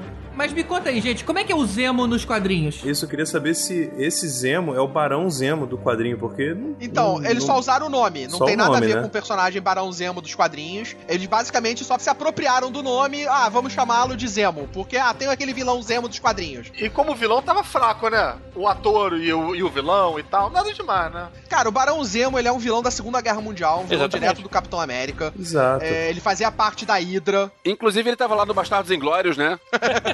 Na Segunda Guerra Mundial, ele tava lá no Bastardos Inglórios. E é o que usa o, né, aquele capuz roxo lá, usa o Sim, edredom roxo isso. na cara. Exatamente. Olha só, o Zemo, ele é um dos pilões principais do Capitão América, junto com Caveira Vermelha, talvez, né? Sim. Ele, inclusive, tá na Guerra Civil, que ele vai pro lado do governo, né? Ele é um dos que lideram os grupos dos vilões aí, pelo governo, né? Agora é curioso porque esse filme não precisa tanto de um vilão, né? Porque os heróis estão tão ocupados se batendo na cara um do outro Pois é. que o vilão pode ser um maluco que sai ali na surdina fazendo. Eu discordo, eu senti falta de um vilão direito. Eu achei esse vilão meio merdão. Pois é, sabe qual é o problema? Eu gostei dele, eu gostei dele como vilão, eu gosto do ator, gosto do Daniel Bru. Só que eu acho que é um troço meio besta, a essa altura do campeonato, você tem um cara que, ó, minha família morreu, eu quero vingança. Eu acho isso pouca coisa pra ser o grande vilão. Exatamente, ele tava criando problemas grandes demais pra ser só um cara normal, sabe? Eu achei que esse filme pecou no, no vilão, do mesmo jeito que Lex Luthor também foi um mau vilão no Batman vs também. Não, discordo. E um parêntese só sobre o ator. O cara, ele é alemão, só que ele nasceu na Espanha de mãe espanhola e pai brasileiro paulista. É, Caralho, Só que ele foi criado na Alemanha. Caralho.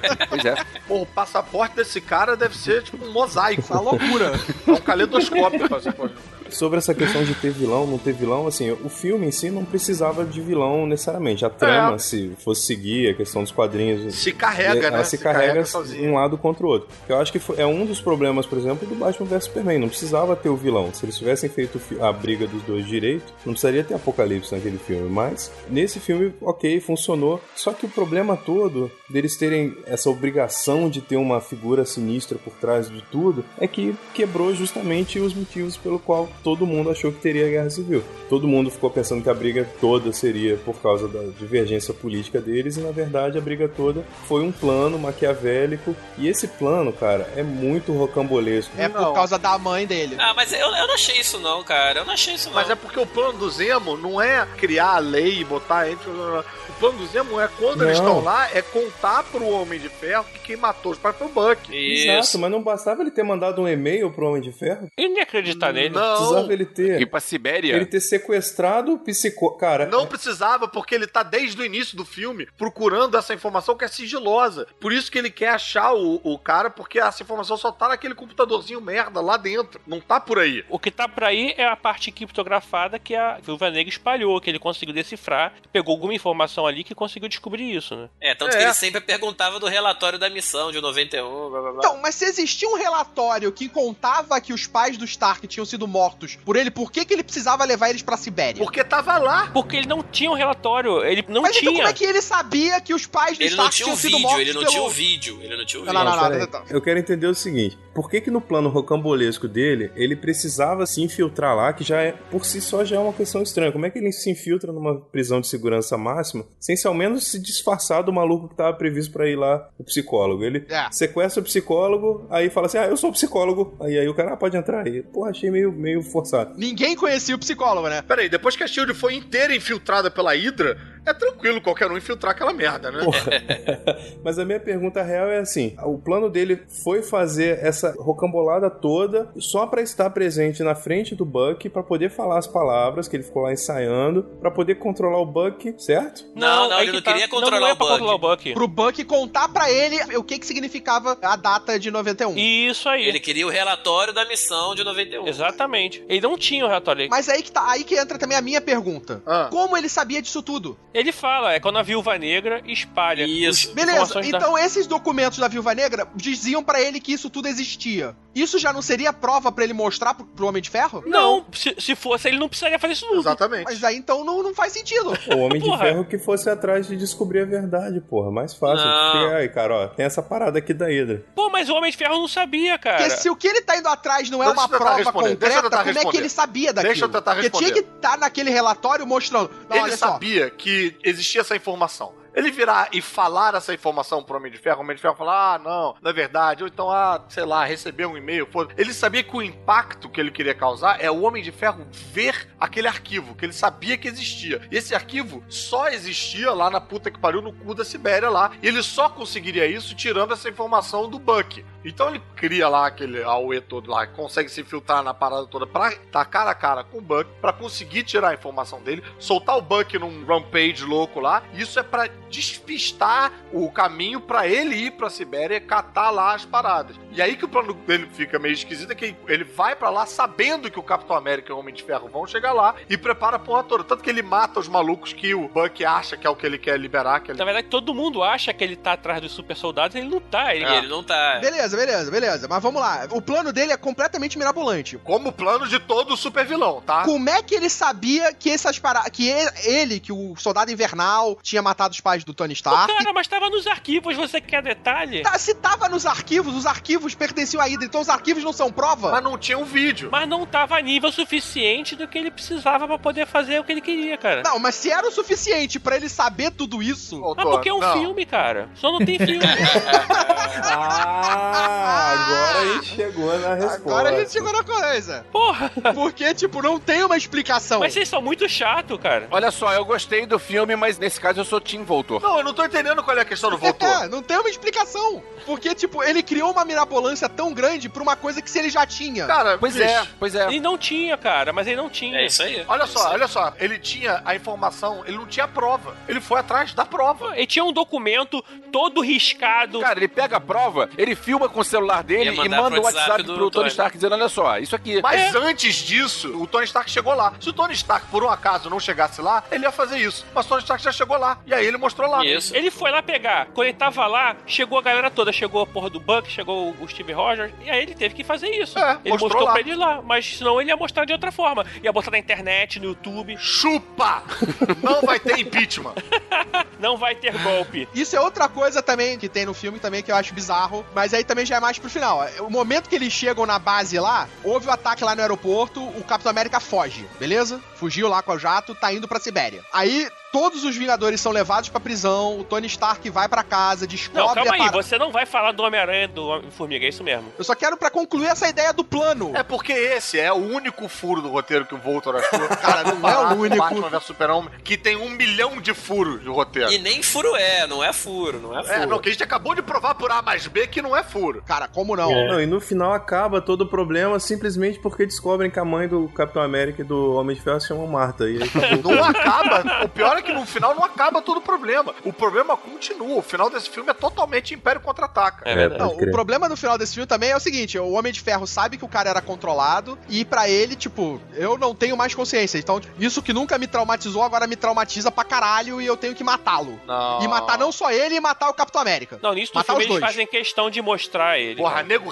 rejuvenesceu o Rob Downey Jr. pra isso, cara. Exatamente, cara. Isso que Eu eu ia falar. rejuvenesceu pra ter a justificativa dessa cena, cara. Cara, mas é uma justificativa criada nesse filme. Não, Não, é uma brother. justificativa criada em todos os outros filmes que já vieram. Pra que que você quer saber da mãe dele nos outros filmes, cara? Eles mudaram completamente o personagem. Porra, melhor do que o Batman vs Super-Homem, que tem justificativas que não foram criadas naquele filme. Que mudaram, cara. Quando que ele não foi preocupado com o pai dele? Nossa, cara, é, o filme todo tem questão com Na o pai verdade, dele. desde o Homem-Formiga mostra o pai dele, cara. Porra, não, desde o Homem de Ferro 2 tem o pai dele fazendo aquela, aquela Epcot Center ali. É. Sim, tem o pai dele, mas nunca mostrou ele traumatizado da forma que ele é, tava no final desse filme. Porra, sim, assim, claro que mostra, cara. Mas porque não precisou, cara. Não era uma estratégia de roteiro pros outros filmes. Pra É, esse não- era, não e se cabia explicou nos com uma cena, ok. Um parênteses pra falar do CGI, pra mostrar o Robert Downey Jr. novo. Achei do cacete aquilo. Não, Muito do bom, né, caralho. cara? Foi do caralho. Muito bom, É. foi muito bom. Tá. É. do cacete. Podiam fazer isso pra fazer os novos filmes do Indiana Jones. Agora, Voltor, no Homem de Ferro 2, tem todo um trauma de Homem de Ferro com o pai dele, cara. Como é que você tá dizendo que isso foi colocado só nesse filme?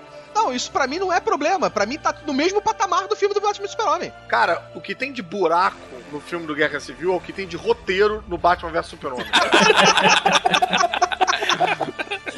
Agora, o Avés falou uma coisa interessante do CGI. Eles usaram uma computação gráfica muito boa nessa situação aí do Robert Downey Jr., mas eu achei a cena do aeroporto algumas vezes o CGI me incomodou, assim. É mesmo, de cara, daqui achei a tão pouco- tá A bacana. luta? Não, dava aquele diálogo que mostrava eles em primeiro plano e aeroporto em segundo plano, assim. Me parecia meio falsa aquela cena, cara. Caraca. Pô, eu não achei não, eu achei bem feito pra caramba, Eu cara. também gostei. Peraí, qual É, cena? que cena? Do A cena aeroporto. da Eles briga do estavam aeroporto. conversando, o diálogo e tal. É, cara, esse é um ponto que pra mim é tão pequeno dentro de outros acertos, né? mas É. Não, me sim, incomodou o filme todo, pequenas coisas de CGI me incomodaram, assim, coisas que você via que a textura e a iluminação não batia perfeitamente, bababá. É, exatamente. Engraçado, não me incomodou, não. Ah, Algumas eu lembro, assim, claramente, assim, de uns chutes meio estranhos que aparece, sei lá, alguma coisa errada. Granada e aquele negócio de gás, quando jogava granada de gás, aí você via. Sei lá, é- são essas besteiras de CGI que geralmente você leva cinco anos pra notar, né? Quando você vê o filme cinco anos depois, você fala assim, caralho, como era tosco esse CGI. Exatamente o que eu ia falar. Daqui a 10 anos a gente vai parecer o Homem-Aranha 1, assim. Umas coisas É verdade. Ah, cosméticas. pra mim, o que ficou nítido na cena da luta do CGI foi a, a cena da corrida do Homem-Aranha. Aquela cena que eles estão alinhados e eles começam a correr, o Homem-Aranha ali ele foi inserido depois. Ah, claro, no trailer não tinha, né? Ah, é? Ali ele foi inserido depois. No trailer teve a mesma cena, só que sem o Homem-Aranha. né? Eu não reparei, não. E antes disso, a gente tinha que voltar para o que você estava falando do plano do Barão lá, do, Do Zemo. do Zemo, que vocês falaram que o que justifica a porra da guerra civil é o plot desse cara. E eu não acho que é, cara. Não, não é não, não é não é não, não é não, não é não. Pra mim mim ficou claro no filme diversas vezes que a posição do Capitão América era lutar pela liberdade de operação dos Vingadores, cara. Não, tudo bem, mas o, o ponto é que nada disso fez eles brigarem. Em nenhum momento eles falaram assim, cara, discordo. Ok, vamos concordar em discordar? Ok, ficou nisso esse plot. A briga só foi começar por causa do Soldado Invernal. Não, não, não ficou nisso não, porque Não, é, a o Homem briga de sim. Ferro claramente falou que eles seriam presos se eles continuassem fazendo, cara. Eles só entraram na porrada porque o homem, o Capitão América resolveu ir agir contra a lei, a nova lei. Ele resolveu continuar atuando por conta própria, É, eles entram na porrada. Pra proteger o soldado invernal. Protegeu o Mas banco. em nenhum momento eles brigaram pela diferença de posição política. Tanto que a cena onde eles estão, o Ross tá lá, o secretário de Estado agora, né? Ele fala, ele, e, tipo, os dois já sabem qual é a posição do outro, eles torcem o nariz um pro outro e fica nisso. Ninguém chega, discute, bate boca, você é um imbecil, coxinha, petralha, nada disso. Mas ele foi claramente ameaçado que se ele continuasse atuando como ele estava atuando, ele seria preso. E quem prenderia ele seria a galera do outro lado, quer dizer, o Rhodes, o Homem de Ferro. Mas olha só, o Capitão América, ele sabe disso e ele concorda com isso. Tanto que quando ele foi pego lá na perseguição, ele se rendeu. É. Ok, fiz Então, merda. mas o Racha já tava aí, cara. Mas a briga, a Não. parada da confusão e da briga só foi acontecer porque A treta, a treta civil. A treta civil só foi acontecer por causa do conflito de vamos matar o soldado invernal. E o Capitão América, não, ele, ele não é o assassino, é outro. Ele descobre o plot por trás de tudo e aí ele não é acreditado. Não acreditam nele. Tanto é esse o problema que quando o Homem de Ferro descobre que fez merda, descobre que realmente o culpado não é ele, o que, que ele faz? Foda-se a lei, vou virar herói, vou entrar pro Team Cap agora porque realmente eu me enganei em relação ao Buck. Uhum. E aí ele caga pra toda a regra que ele mesmo botou ali de que não, temos que agir de acordo com o que manda, e vai lá agir por conta própria, e mente pro Ross É. lá na base, não fala nada do que ele sabe, aí ele, enfim, ele vira um vigilante novamente. Mas ele fala isso, inclusive. Eu- eu- agora eu tô fora da lei. Ele fala alguma coisa assim. Sim, exatamente. Eu sou bandido agora também, Tá sei lá. Ele vai pro Team Cap. É, exatamente. ele vai pro lado que tá certo. Então, isso tudo acontece, mas não é porque a lei tá certa ou a lei tá errada, é porque ele errou em relação ao Buck. Quer dizer, o Buck que foi o estopim da posição dele com o Capitão América o tempo todo. Quando ele descobre que realmente o Capitão tava certo sobre o Buck, ele muda de lado. E você acha que ele não deveria mudar de lado, é isso? Eu acho que ele, já que ele cagou tanta regra de que os super-heróis deveriam ser não sei o que, ele deveria falar Ah, assim, cara. cara. beleza, você tá certo sobre o Buck, mas quem tem que resolver isso é o- é a ONU. É a ONU é que tem que mandar a gente. Eu fazer acho que ele não simplesmente eh, renegou tudo que ele acreditava. Ali ele percebeu que o Capitão América ele estava certo na hora que disse que haveriam mais cinco pessoas como o Soldado Invernal. Então ele percebeu o seguinte, cara, eu tenho que ir lá ajudá-los porque eles não vão dar conta. Tanto que quando ele não, entra ele lá, tinha que ir pra ONU, falar assim, ONU, olha só, ONU, tem cinco caras de soldados universais da Sibéria, vocês autorizam a gente fazer uma missão Mas lá? calma aí, Essa seria Henrique. a postura Pera aí, correta rapidinho. dele. Sim, Peraí, mas aí não, tá- não, não, é calma aí, exatamente peraí. isso que tá eles Não, não é passaram. isso. Pois é, mas aí Peraí, tinha uma rapidinho, questão gente. Peraí, política peraí, que peraí, talvez a peraí, coisa enrolasse. Ele não tinha tempo. Deixa eu responder. o que acontece? Mais do que ele perceber que o Capitão América estava certo, ele percebeu que o governo estava errado. Ele percebeu que o governo estava querendo matar o Buck e o governo estava errado. Ele falou: caralho, o governo toma decisões erradas e a gente consegue tomar decisões mais acertadas do que o governo. E aí por isso que ele passa pro outro lado. Pô, mas ele não sabia disso antes, cara? É Não, ele sabia disso antes. Não, não sabia. Verdade, Não, Né? Tanto que desde o começo a parada deles assinarem o tratado era tipo compromise. Tanto que a conversa que eles têm na sala lá de interrogatório, lá, quando estão interrogando o Buck, que ele vai lá, leva as canetas, ele fala: Ah, então, ah, você assina agora, mas depois a gente modifica. A gente faz aí umas modificações no acordo pra coisa ficar mais tranquila. Pedalada fiscal, olha aí. O que, que tem? Exatamente, pra fazer umas modificações. Ele tem esse, esse discurso do a gente tá fazendo isso porque no momento, se a gente não fizer, eles vão fazer por nós. Que é até falado na hora que eles estão discutindo. Eles vão impor isso contra a gente, quer a gente queira ou não. Sim, mas eu não tô entendendo o que, que isso altera no que eu falei. O que, que você falou? Ah, não, de novo não. não. Tu não entendeu, já é. Próximo. Inclusive, o capitão nessa hora retruca que ele fala: nossa mão ainda é a mão mais certa. Ele fala alguma coisa dessa linha, assim. Exato. Exatamente. O que eu falei é que assim, o Henrique tinha falado que ele, porra, viu que o Capitão América tava certo, então ele trocou de lado. Mas o que eu tô dizendo é que não é isso. Ele não só viu que o Capitão América tava certo, como viu que o governo tava todo equivocado. O governo tava com um posicionamento equivocado e é por isso que ele troca de lado. Por isso que ele larga o governo. Não é só porque o Capitão América tava certo. Ah, então, mas ele nunca se uniu ao governo. Ele fez aquilo pra simplesmente dizer, eu tô fazendo isso pra não ter retaliação depois. Não, mais ou menos. Eu acho que isso é o que ele fala pro Capitão América pra convencer o Capitão América a assinar. Mas ele tá querendo lá deixar de ser o Homem de Ferro, ele tá querendo passar tudo pro governo. Mas ele fala aquilo só pra acalmar o Capitão América pra ele assinar. E aí depois ele fica fazendo esse acordo entre um e entre o outro, entendeu? Mas eu não acho que ele esteja realmente pensando isso. Ele tá convencendo. Eu não acho que ele tava a favor do governo ali. Porque pra mim vai muito contra o que tinha sido construído do personagem. Eu acho que ele tinha cedido porque ele tava se sentindo culpado, porque ele tava ali no momento em que ele tava vendo, porra, a gente tá fazendo merda pra caramba, eu não quero mais ser isso mesmo, então foda-se. É, não, mas, Caruso, eu não sei se talvez o fato de eu ter dito que o Buck foi o motivo da parada. Isso não é uma crítica ruim ao filme, não. Assim, eu. Eu acho que o filme funcionou dessa forma perfeitamente, não tem nada de errado. Sim, ele funciona dessa forma. O que eu acho é que, assim, é aquela pequena decepção de você estar com o seu roteiro da Guerra Civil pronto na cabeça e quando você vai ver o filme é outro. Nossa, tem o roteiro da Guerra Civil pronto do quadrinho e não pra ver o filme é outro. já tem, é, não precisava nem ter na cabeça, já tem no quadrinho. Então, assim, quando você tá vendo uma adaptação, aquela coisa de quem é fã de quadrinho, né? Você tá vendo uma adaptação, você espera que algum, é, maior parte, pelo menos, seja respeitada e tal. E aí, quando você vê que o- as motivações mudam, ou que o cara mudou o final, aí você tem que digerir aquilo primeiro. Então, a minha primeira reação, apesar de eu nem ter lido a saga do Guerra Civil, mas eu sei mais ou menos os pontos principais. É que você queria que continuasse a discussão política e ela se resolvesse, né? Ao invés dela ser esquecida. Eu queria que as motivações fossem políticas, na verdade. que sim. eu acho que é um- esse é o diferencial desse filme para todos os outros filmes de herói. Que o- Exatamente. a motivação do herói é sempre maniqueísta, é sempre lutar contra o vilão. E esse é diferente, né? Mas acabou não sendo. Eu concordo contigo, eu acho que eles levantam uma premissa muito boa e que eles acabam levando o filme pro outro lado. Mas eu ainda acho que a questão não foi totalmente resolvida, porque a gente termina o filme, como eu falei, num esquema meio Império Contra-Ataca, Todo com mundo o Capitão com cara de América cu. né? É. ainda renegado, ele libera os Vingadores da prisão, então todo mundo continua renegado e vai todo mundo pra Wakanda, entendeu? É então verdade. talvez Isso. essa questão política ainda vá ser resolvida, pra eles poderem agir todo mundo junto. Aí que tá, o problema é que isso vai ser resolvido muito rápido. Porque você não Provavelmente. tem agora, se você for pegar o que- os filmes da Marvel que a gente tem aí pra serem feitos até o próximo grande filme que é o Guerra Infinita, você não tem aí como eu acho que trabalhar isso muito bem. Não, é o, Pa- é o Pantera Negra. É, tem que ser vão Tá, trabalhar no Pantera no Pantera Negra, vão trabalhar nos filmes paralelos, né? Agora, acho que o Henrique tá falando que eu entendi foi que assim, o, o grande estopim pra luta lá no aeroporto, que foi aquela luta que a gente viu que foi a grande luta, não foi um grupo tentando prender o outro, vice-versa. Mas sim eles tentando proteger o Buck e o Capitão América de fugir, pegando o jato lá e tudo mais. Então, peraí, vamos aproveitar então esse gancho do Tibério e falar do momento mais impactante do filme, que foi a briga no aeroporto.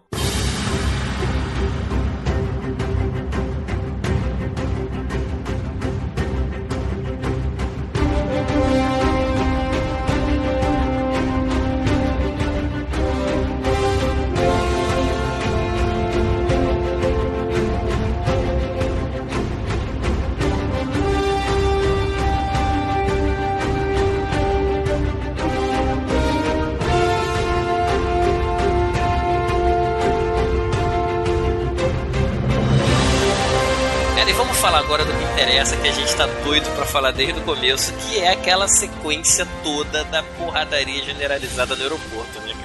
Muito boa cena. Caralho, rapaz, nem na fila da TAM eu vi uma porra dessa, cara. E olha que a chance era alta. Aquilo foi muito foda. E eu vou dizer assim, quando eu vi o trailer, eu achei a porradaria meio magra. Eu achei meio tipo, ah, tem quatro de um lado, quatro do outro, vai ser meio fué. Caralho, eu achei muito maneira a cena, muito, pre- Vai muito bem ser meio preenchida. Meio fué. Não é? Gente, fué tá no dicionário, tá? Fué, decepcionante, deixou a desejar, poderia ser melhor. Batman vs Superman. Não, não, não. Batman vs Superman é... Auga! tipo, é outro alarme. Uma coisa que foi maneira nessa cena foi o, a gente ver o, é, vários estilos diferentes, vários personagens brigando com vários outros diferentes, e não era aquele negócio tudo linear. E junto com isso, os momentos de alívio cômico do Homem-Formiga e do Homem-Aranha, que eu achei sensacionais aquilo. Era era um alívio cômico por equipe. O Homem-Aranha amarradaço lá, e que legal, cara, seu braço é de metal! E, e não, você é meu inimigo, opa!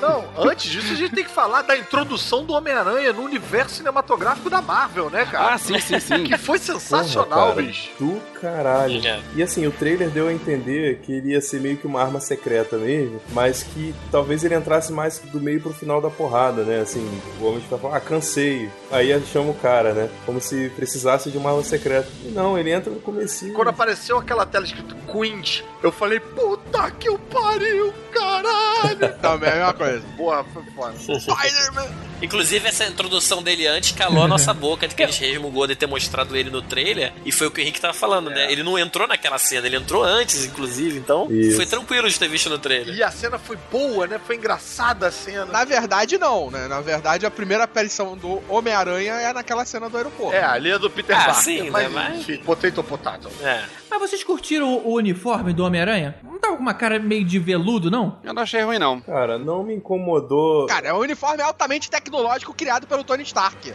Porque todos os outros tinham aquela textura meio emborrachada. ah, Aquela coisa que é bacana. A DC usa também. É uma coisa um pouco mais real. O dele, sei lá, parecia um tecidinho meio veludo ali. Porra, Estranho. cara, mas o Homem de Ferro teve tipo meia hora pra fazer o uniforme dele. Daí entre o conversa e a final do aeroporto. Tu acha que ele ia elaborar um. ia contratar um designer da Fox? É, Porra, tá. Podemos levar por esse lado. Se eu pensar friamente, eu acho que eu posso concordar com você, mas eu achei o ator mandando tão bem, achei o diálogo tão bom, achei a caracterização tão foda, a movimentação tão irada, que, cara, ele podia estar com aquele uniforme do homem vergonha que tava valendo a pena. Um saco de pão na cabeça.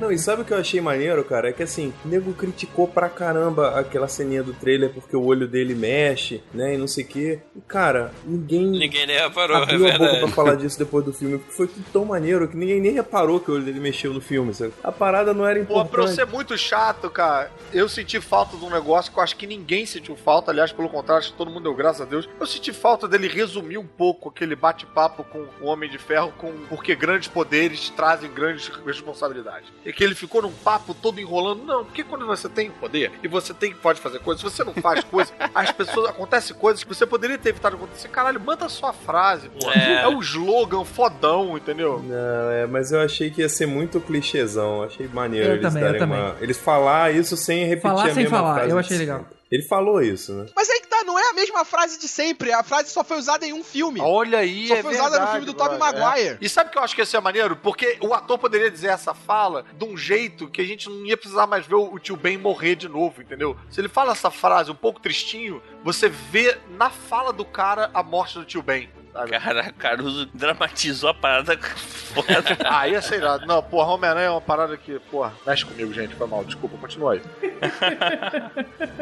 Não, mas eu acho que funcionaria. Funcionaria naquela cena ele dizer isso. É. E até eu acho que por ser é, a fala clichê dele, seria mais impactante. Seria tipo, você não precisou contar a origem dele. Olha a origem dele aí. Essa é a origem dele. Sabe o que ia ser mais maneiro? Ele começar a frase com grandes poderes e o Tony Stark cortar. Tá bom, garoto, vambora logo que a gente tem mais o que fazer. Não deixar ele terminar a frase. Ia ser maneiro. É, era uma. Agora, o que que vocês acharam do Tony Stark de olho na Tia May?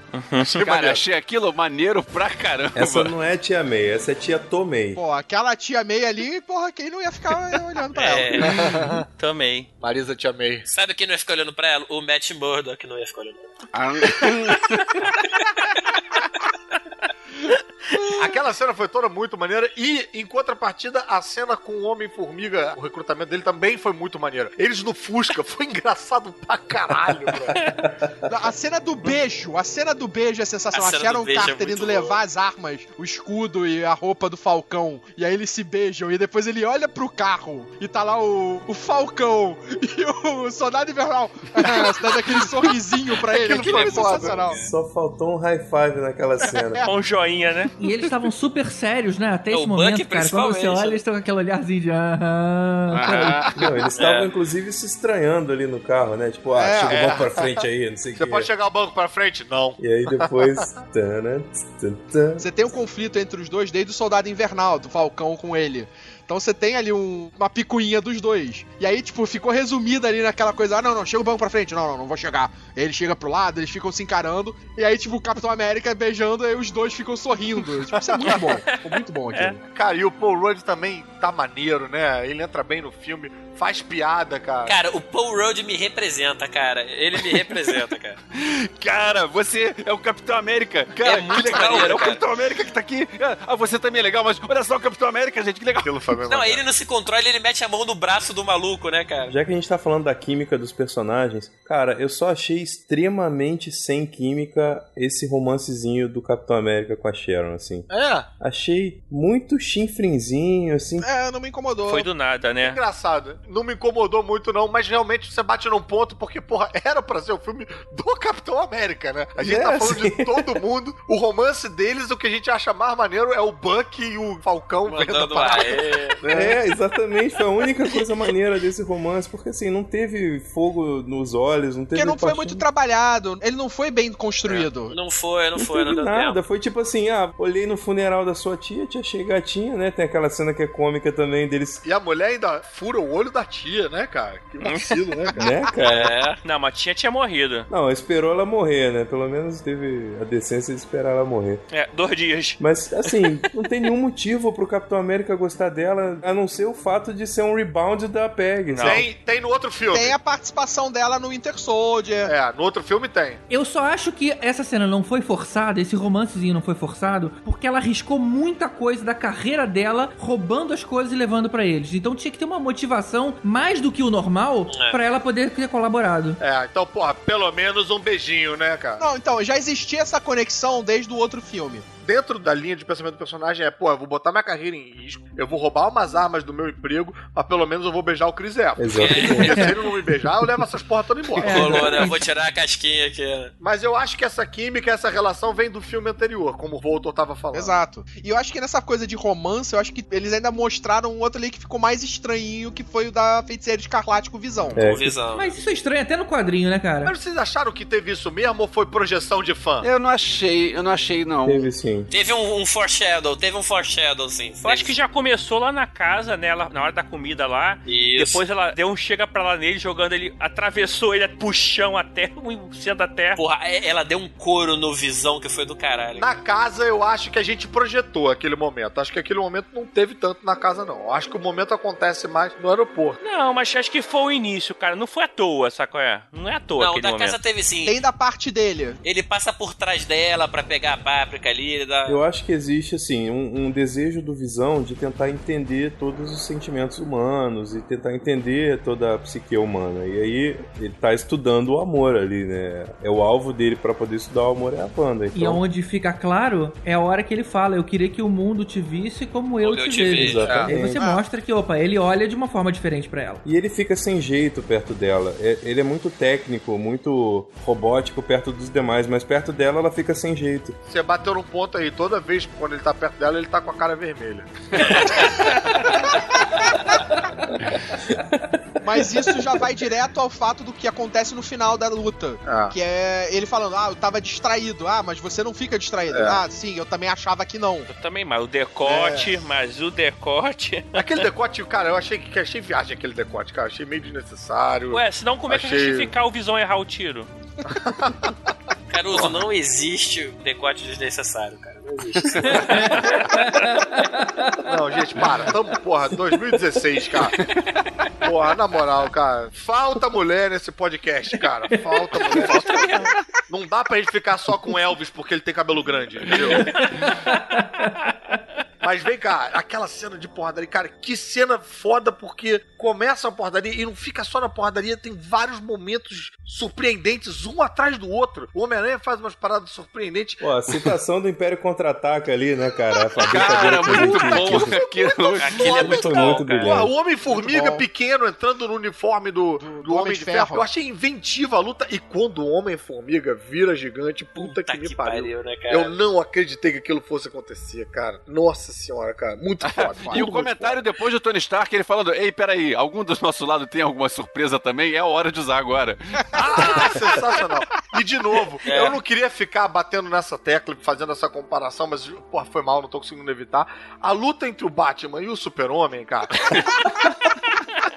Brother, eu achei que deixou muito a desejar no sentido de que foi pouco inventiva. A maior inovação foi pegar uma pia e bater na cara do super-homem, é isso? Sério? tipo, porra, a arma de Kryptonita ele usa a mesma arma duas vezes. Ninguém usa o mesmo golpe duas vezes naquela luta. É bem verdade que, porra, é muito mais gente, mais golpes diferentes. Mas o próprio Homem-Formiga, cada entrada dele é uma entrada surpreendente e diferente. O Homem-Aranha também é surpreendente e diferente. Aquela cena que ele pega o caminhão e vai dar uma porrada e o nego vai atirando o caminhão até destruir o caminhão. Quando vai se bater assim, já não tem mais o caminhão. Vai sumindo o caminhão.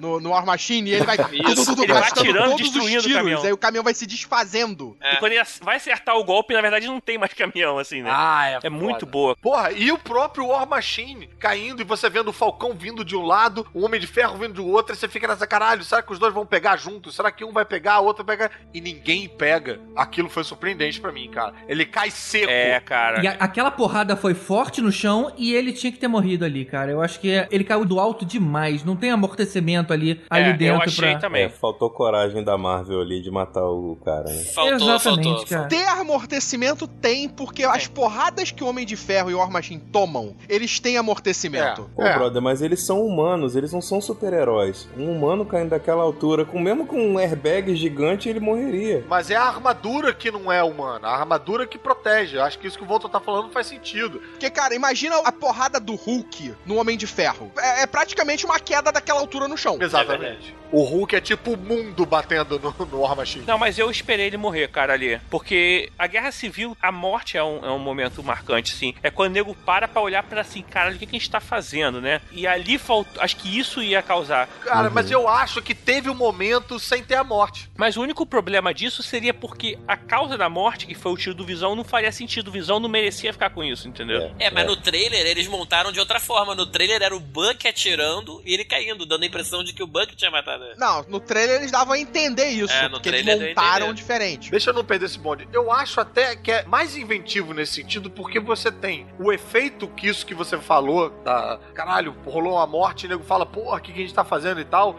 Eles conseguem esse efeito sem precisar ter uma morte. É fácil você conseguir isso com morte. É fácil você impactar com morte. Eles conseguiram impactar com luta, que era o que eles já estavam fazendo. É o momento que o nego fala, caralho, peraí, estamos passando dos limites. É, mas faltou Caralho, mais cara, destruir porra. mais coisa, faltou dar um impacto maior. sei lá. tá. Ah, não acho, cara, eu não acho, cara. Me explica o seguinte. Se você vai destruindo umas coisas, você chega no Man of Steel, que é aquela destruição sem sentido, cara. Não, não, sim, mas assim, eu achei que a morte seria mais impactante. Eu, eu esperava isso, não sei. Eu acho que foi impactante o suficiente sem precisar da morte. A gente já tava impactado, sem precisar da morte. Você, você tá. Todo mundo Faltou. impactou, cara. Concordo com o Caruso, mas assim, acho que faltou. Não, o nível de destruição, tipo, até o Ross fala isso depois. Assim, o Rodney. O, o, o- o Rodney. O, Ô, Rod, o War Machine, o Rhodes, ele é tipo o outro Homem de Ferro, né? Ele não é. Ele não faz essa falta toda, assim. Pô, se qualquer personagem ali pudesse morrer, era ele, cara. Caralho, tu é muito vacilão, cara. Não. Ele é tipo o outro Homem de Ferro, cara. O Homem de Ferro cinza. Ele é o. Sabe? Vacilo, É, cara. figurinha repetida, né, cara? É. Fala o que você quer falar, Henrique. Fala o que você quer falar. Ele é um homem de ferro negro, ele tem que morrer. É isso, né? Não, não, não. É isso. Eu falei que ele é o Homem de Ferro cinza. Não pode ter um homem negro dentro daquela armadura. É isso que te incomoda. Tinha que morrer o Scott Lang, né? Que ia ser uma perda mínima. Não, assim, até pra ser mais, mais então ousado, podia morrer o próprio Homem de Ferro e o Rhodes assumir. Assim, um dos dois podia morrer porque um É. é, complemento do outro. Cara, eu acho que eles conseguiram o que eles queriam sem precisar ninguém morrer, e eu acho isso um mérito do caralho. Diferente do Su- Batman vs Super-Homem, que, enfim, não vamos entrar nesse. não vamos entrar nesse mérito, né?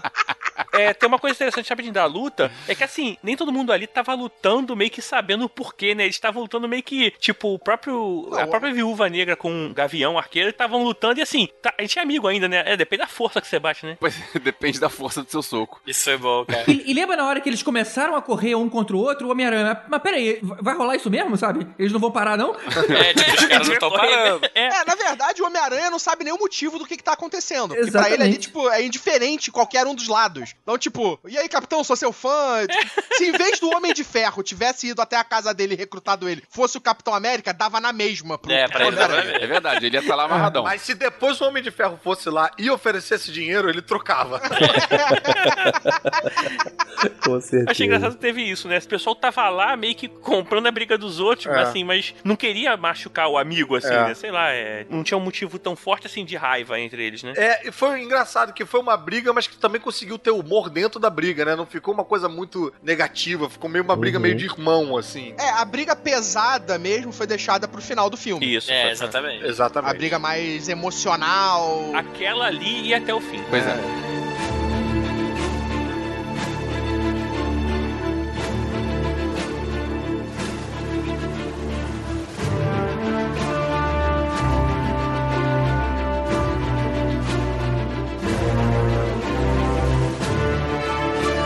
Agora, falando do final do filme, eu gostei da briga do final do filme, só que eu achei que o final do filme, como um todo, eu eu achei que caiu. Eu vou explicar por quê. O que, que você tá chamando de final do filme? Eles chegam naquele momento que ele começa a briga e tal, e eles estão no, no meio do- daquela porradaria, o Capitão América e o, o Homem de Ferro, e aí E o corta Buck. pra aquela cena e o Buck e corta pra aquela cena importante, mas na minha opinião, no lugar errado, do Zemo falando com o Pantera, Pantera. Negra. E aí depois quando volta pra luta, o ritmo já tá mais fraco. Eles estavam cansando já, né? Sim, e depois disso, no filme, você tem aquelas lengalengas de continuação, de ganchos pra continuações, pra próximos filmes e etc. Então, pra mim, vendo pela parte cinematográfica, você tem uma luta que é boa pra caramba no meio do filme, que é a luta do aeroporto, pra depois você ter um fim que não, não segura esse ritmo. Que E não é isso. só a luta do aeroporto. O filme inteiro tava num pique bom pra caramba. Pra chegar no fim, na minha humilde opinião, o fim não tem um ritmo tão bom quanto o resto. É, eu discordo. Cara, eu discordo, sabe por quê? Eu entendo o que você tá falando, que realmente a, porra, a luta do aeroporto é bem mais espetacular, e tal, tal, tal, tal. mas essa luta final é muito mais carregada de intensidade e emoção. É mais pessoal. E de aquilo é uma briga mesmo, né? Exato. O outro é meio que uma troca de tapas e tal. Ali tava uma briga pra tipo, quase que de vida e morte. É. Que o Tony Stark tava ali mesmo pra matar. Que nem o Rod falou, né? Eles estavam se segurando. Eles não queriam machucar Pois um é. dos outros no aeroporto. Mas ali não era o caso. Eu achei até maneiro quando já o Tony Stark,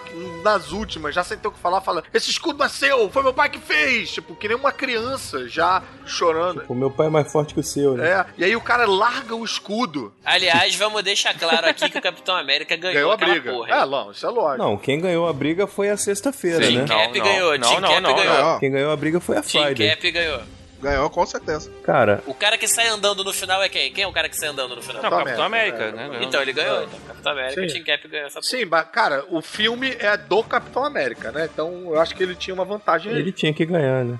Ainda mais que ele era o lado, vamos dizer assim, correto dentro da história toda. É, agora é engraçado, porque eu, durante o filme eu tava mais do lado do Homem de Ferro do que do Capitão América, cara. Tava achando o Capitão América meio, porra, qual foi, bicho? Você quer sair por aí invadindo o território e fazendo o que você quer? Troca uma ideia com a ONU primeiro. Então, mas aí que entra a parada, né? Imagina o seguinte: eles iam deixar de ser super-heróis e eles iam virar o que ele era antes quando ele tava na Shield. Isso, é isso Ah. aí. é Ele ia virar, tipo, um soldado de um grupo.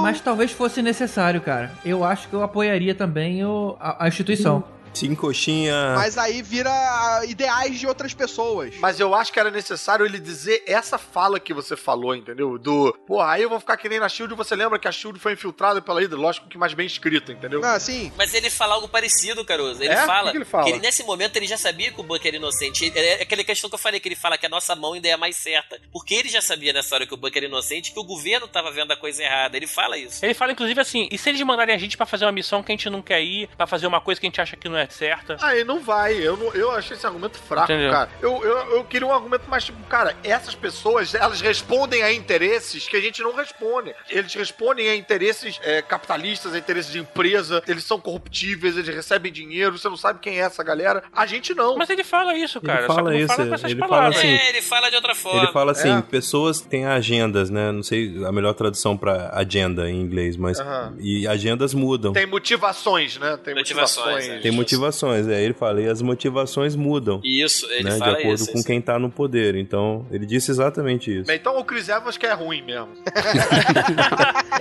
Ele é o Tocha Humana, né? Você tem que pensar nisso. Por isso que ele é esquentadinho no filme Mas todo, eu né? gostei, mas a minha, a minha única crítica a essa cena não é, não é necessariamente o, o lance do Pantera, não. O que me incomodou foi o Homem de Ferro virar a luta com uma análise de computador ali que. Cara, Exatamente, então por que, que você não fez isso na exatamente, é. primeira luta? Por que que você não fez isso em todas as suas lutas que você apanhou? É uma parada tirada do bolso ali na hora, porque nunca, ele nunca usou isso. Só encheu a barrinha de especial dele no final do filme pra ele poder usar esse poder, só pode ser isso. Ah, cara, cada hora inventa uma coisa diferente, né? No meio do aero- da briga do aeroporto, ele vem com um banhozinho de espuma É. por dentro. Ah, Cara, é, é a espada do Pacific Rim. Eu acho que É. ele não tinha. Eu acho que ele não tinha essa porra. Ele não tinha esse É aplicativo. tipo um cinto de utilidades, né? Que sempre tem o que você precisa. A onda do Homem de Ferro é um personagem que cada hora vem com uma coisa assim. Ele cada hora inventa uma merda diferente. É que nem a Apple, caralho.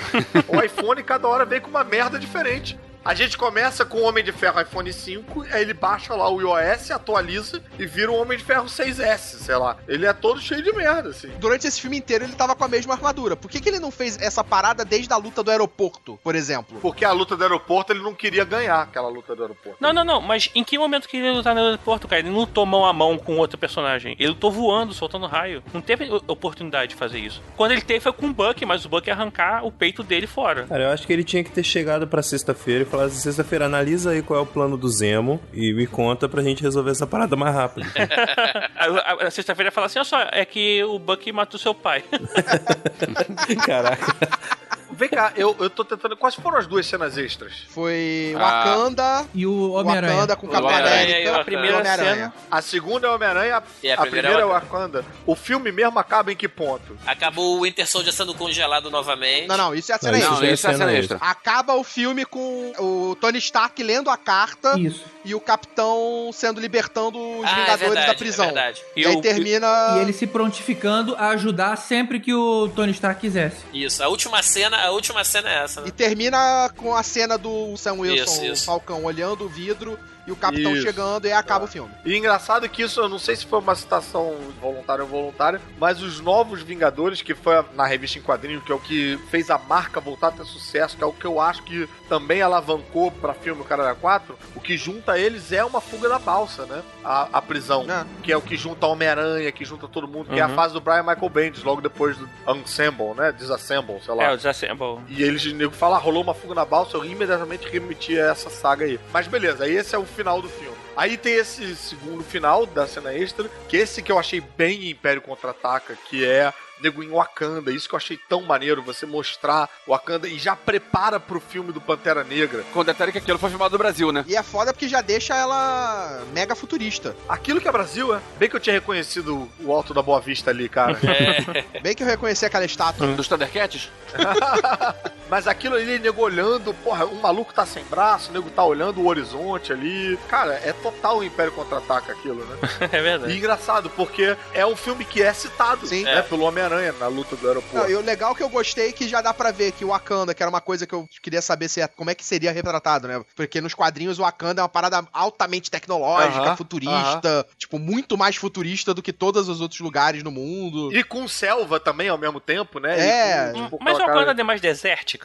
Eu, eu- eu tinha a impressão que ela era mais desértica. Não, não, não, não. é no meio da selva. É no meio da selva. Meio da Não, selva. é no meio da selva. Selva exuberante e tal. É tipo Zamunda. Bem maneiro, cara. E aí vai pra uma segunda cena final que aí essa eu quero entender o que, que vocês acharam, porque apesar de ter sido engraçado, é o Homem-Aranha fazendo gracinha e tal, eu achei what the fuck É, não tem. é essa porra? Pra que que serve aquela projeção da logo do Homem-Aranha? Tipo, pra que que Caralho, aquilo tem no quadrinho, cara. Aquilo é tipo.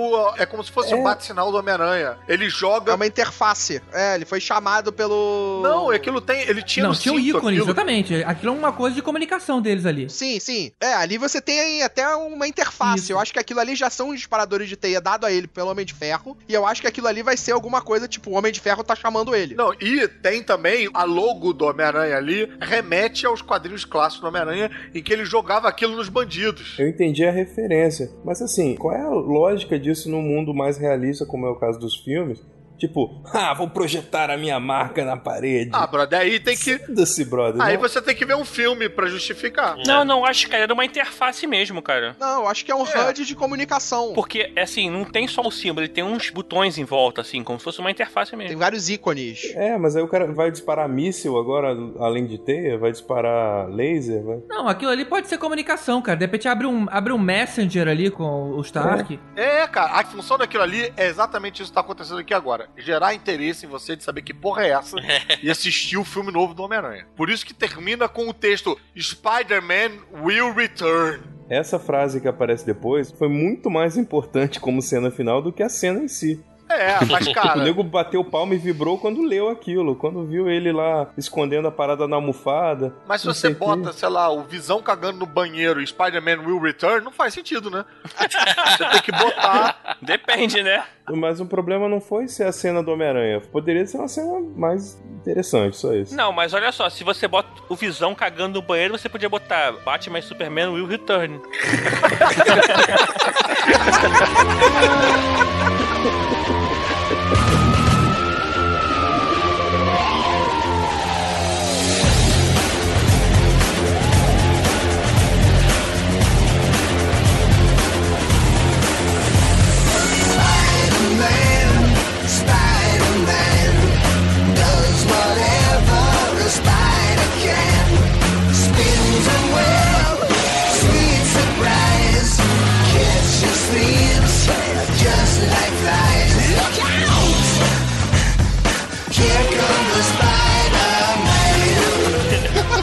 Ele fala, ninguém reage, ninguém responde, né? Ninguém reage, aí a edição corta, né? Sacanagem.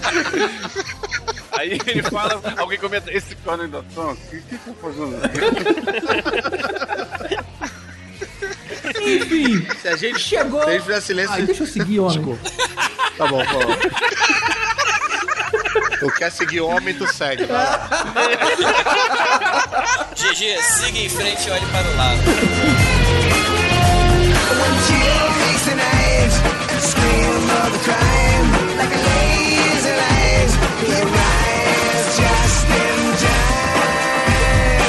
Eu vou fazer um comentário que, se for politicamente incorreto, pode animar. Olha só, eu, GG, eu aceito a ideia de que o. É, É, eu né, acho que pode dar Ah, problema. vamos limar esse comentário. É, melhor não. Ficou aquele silêncio assim, então, Tá, caramba. então beleza.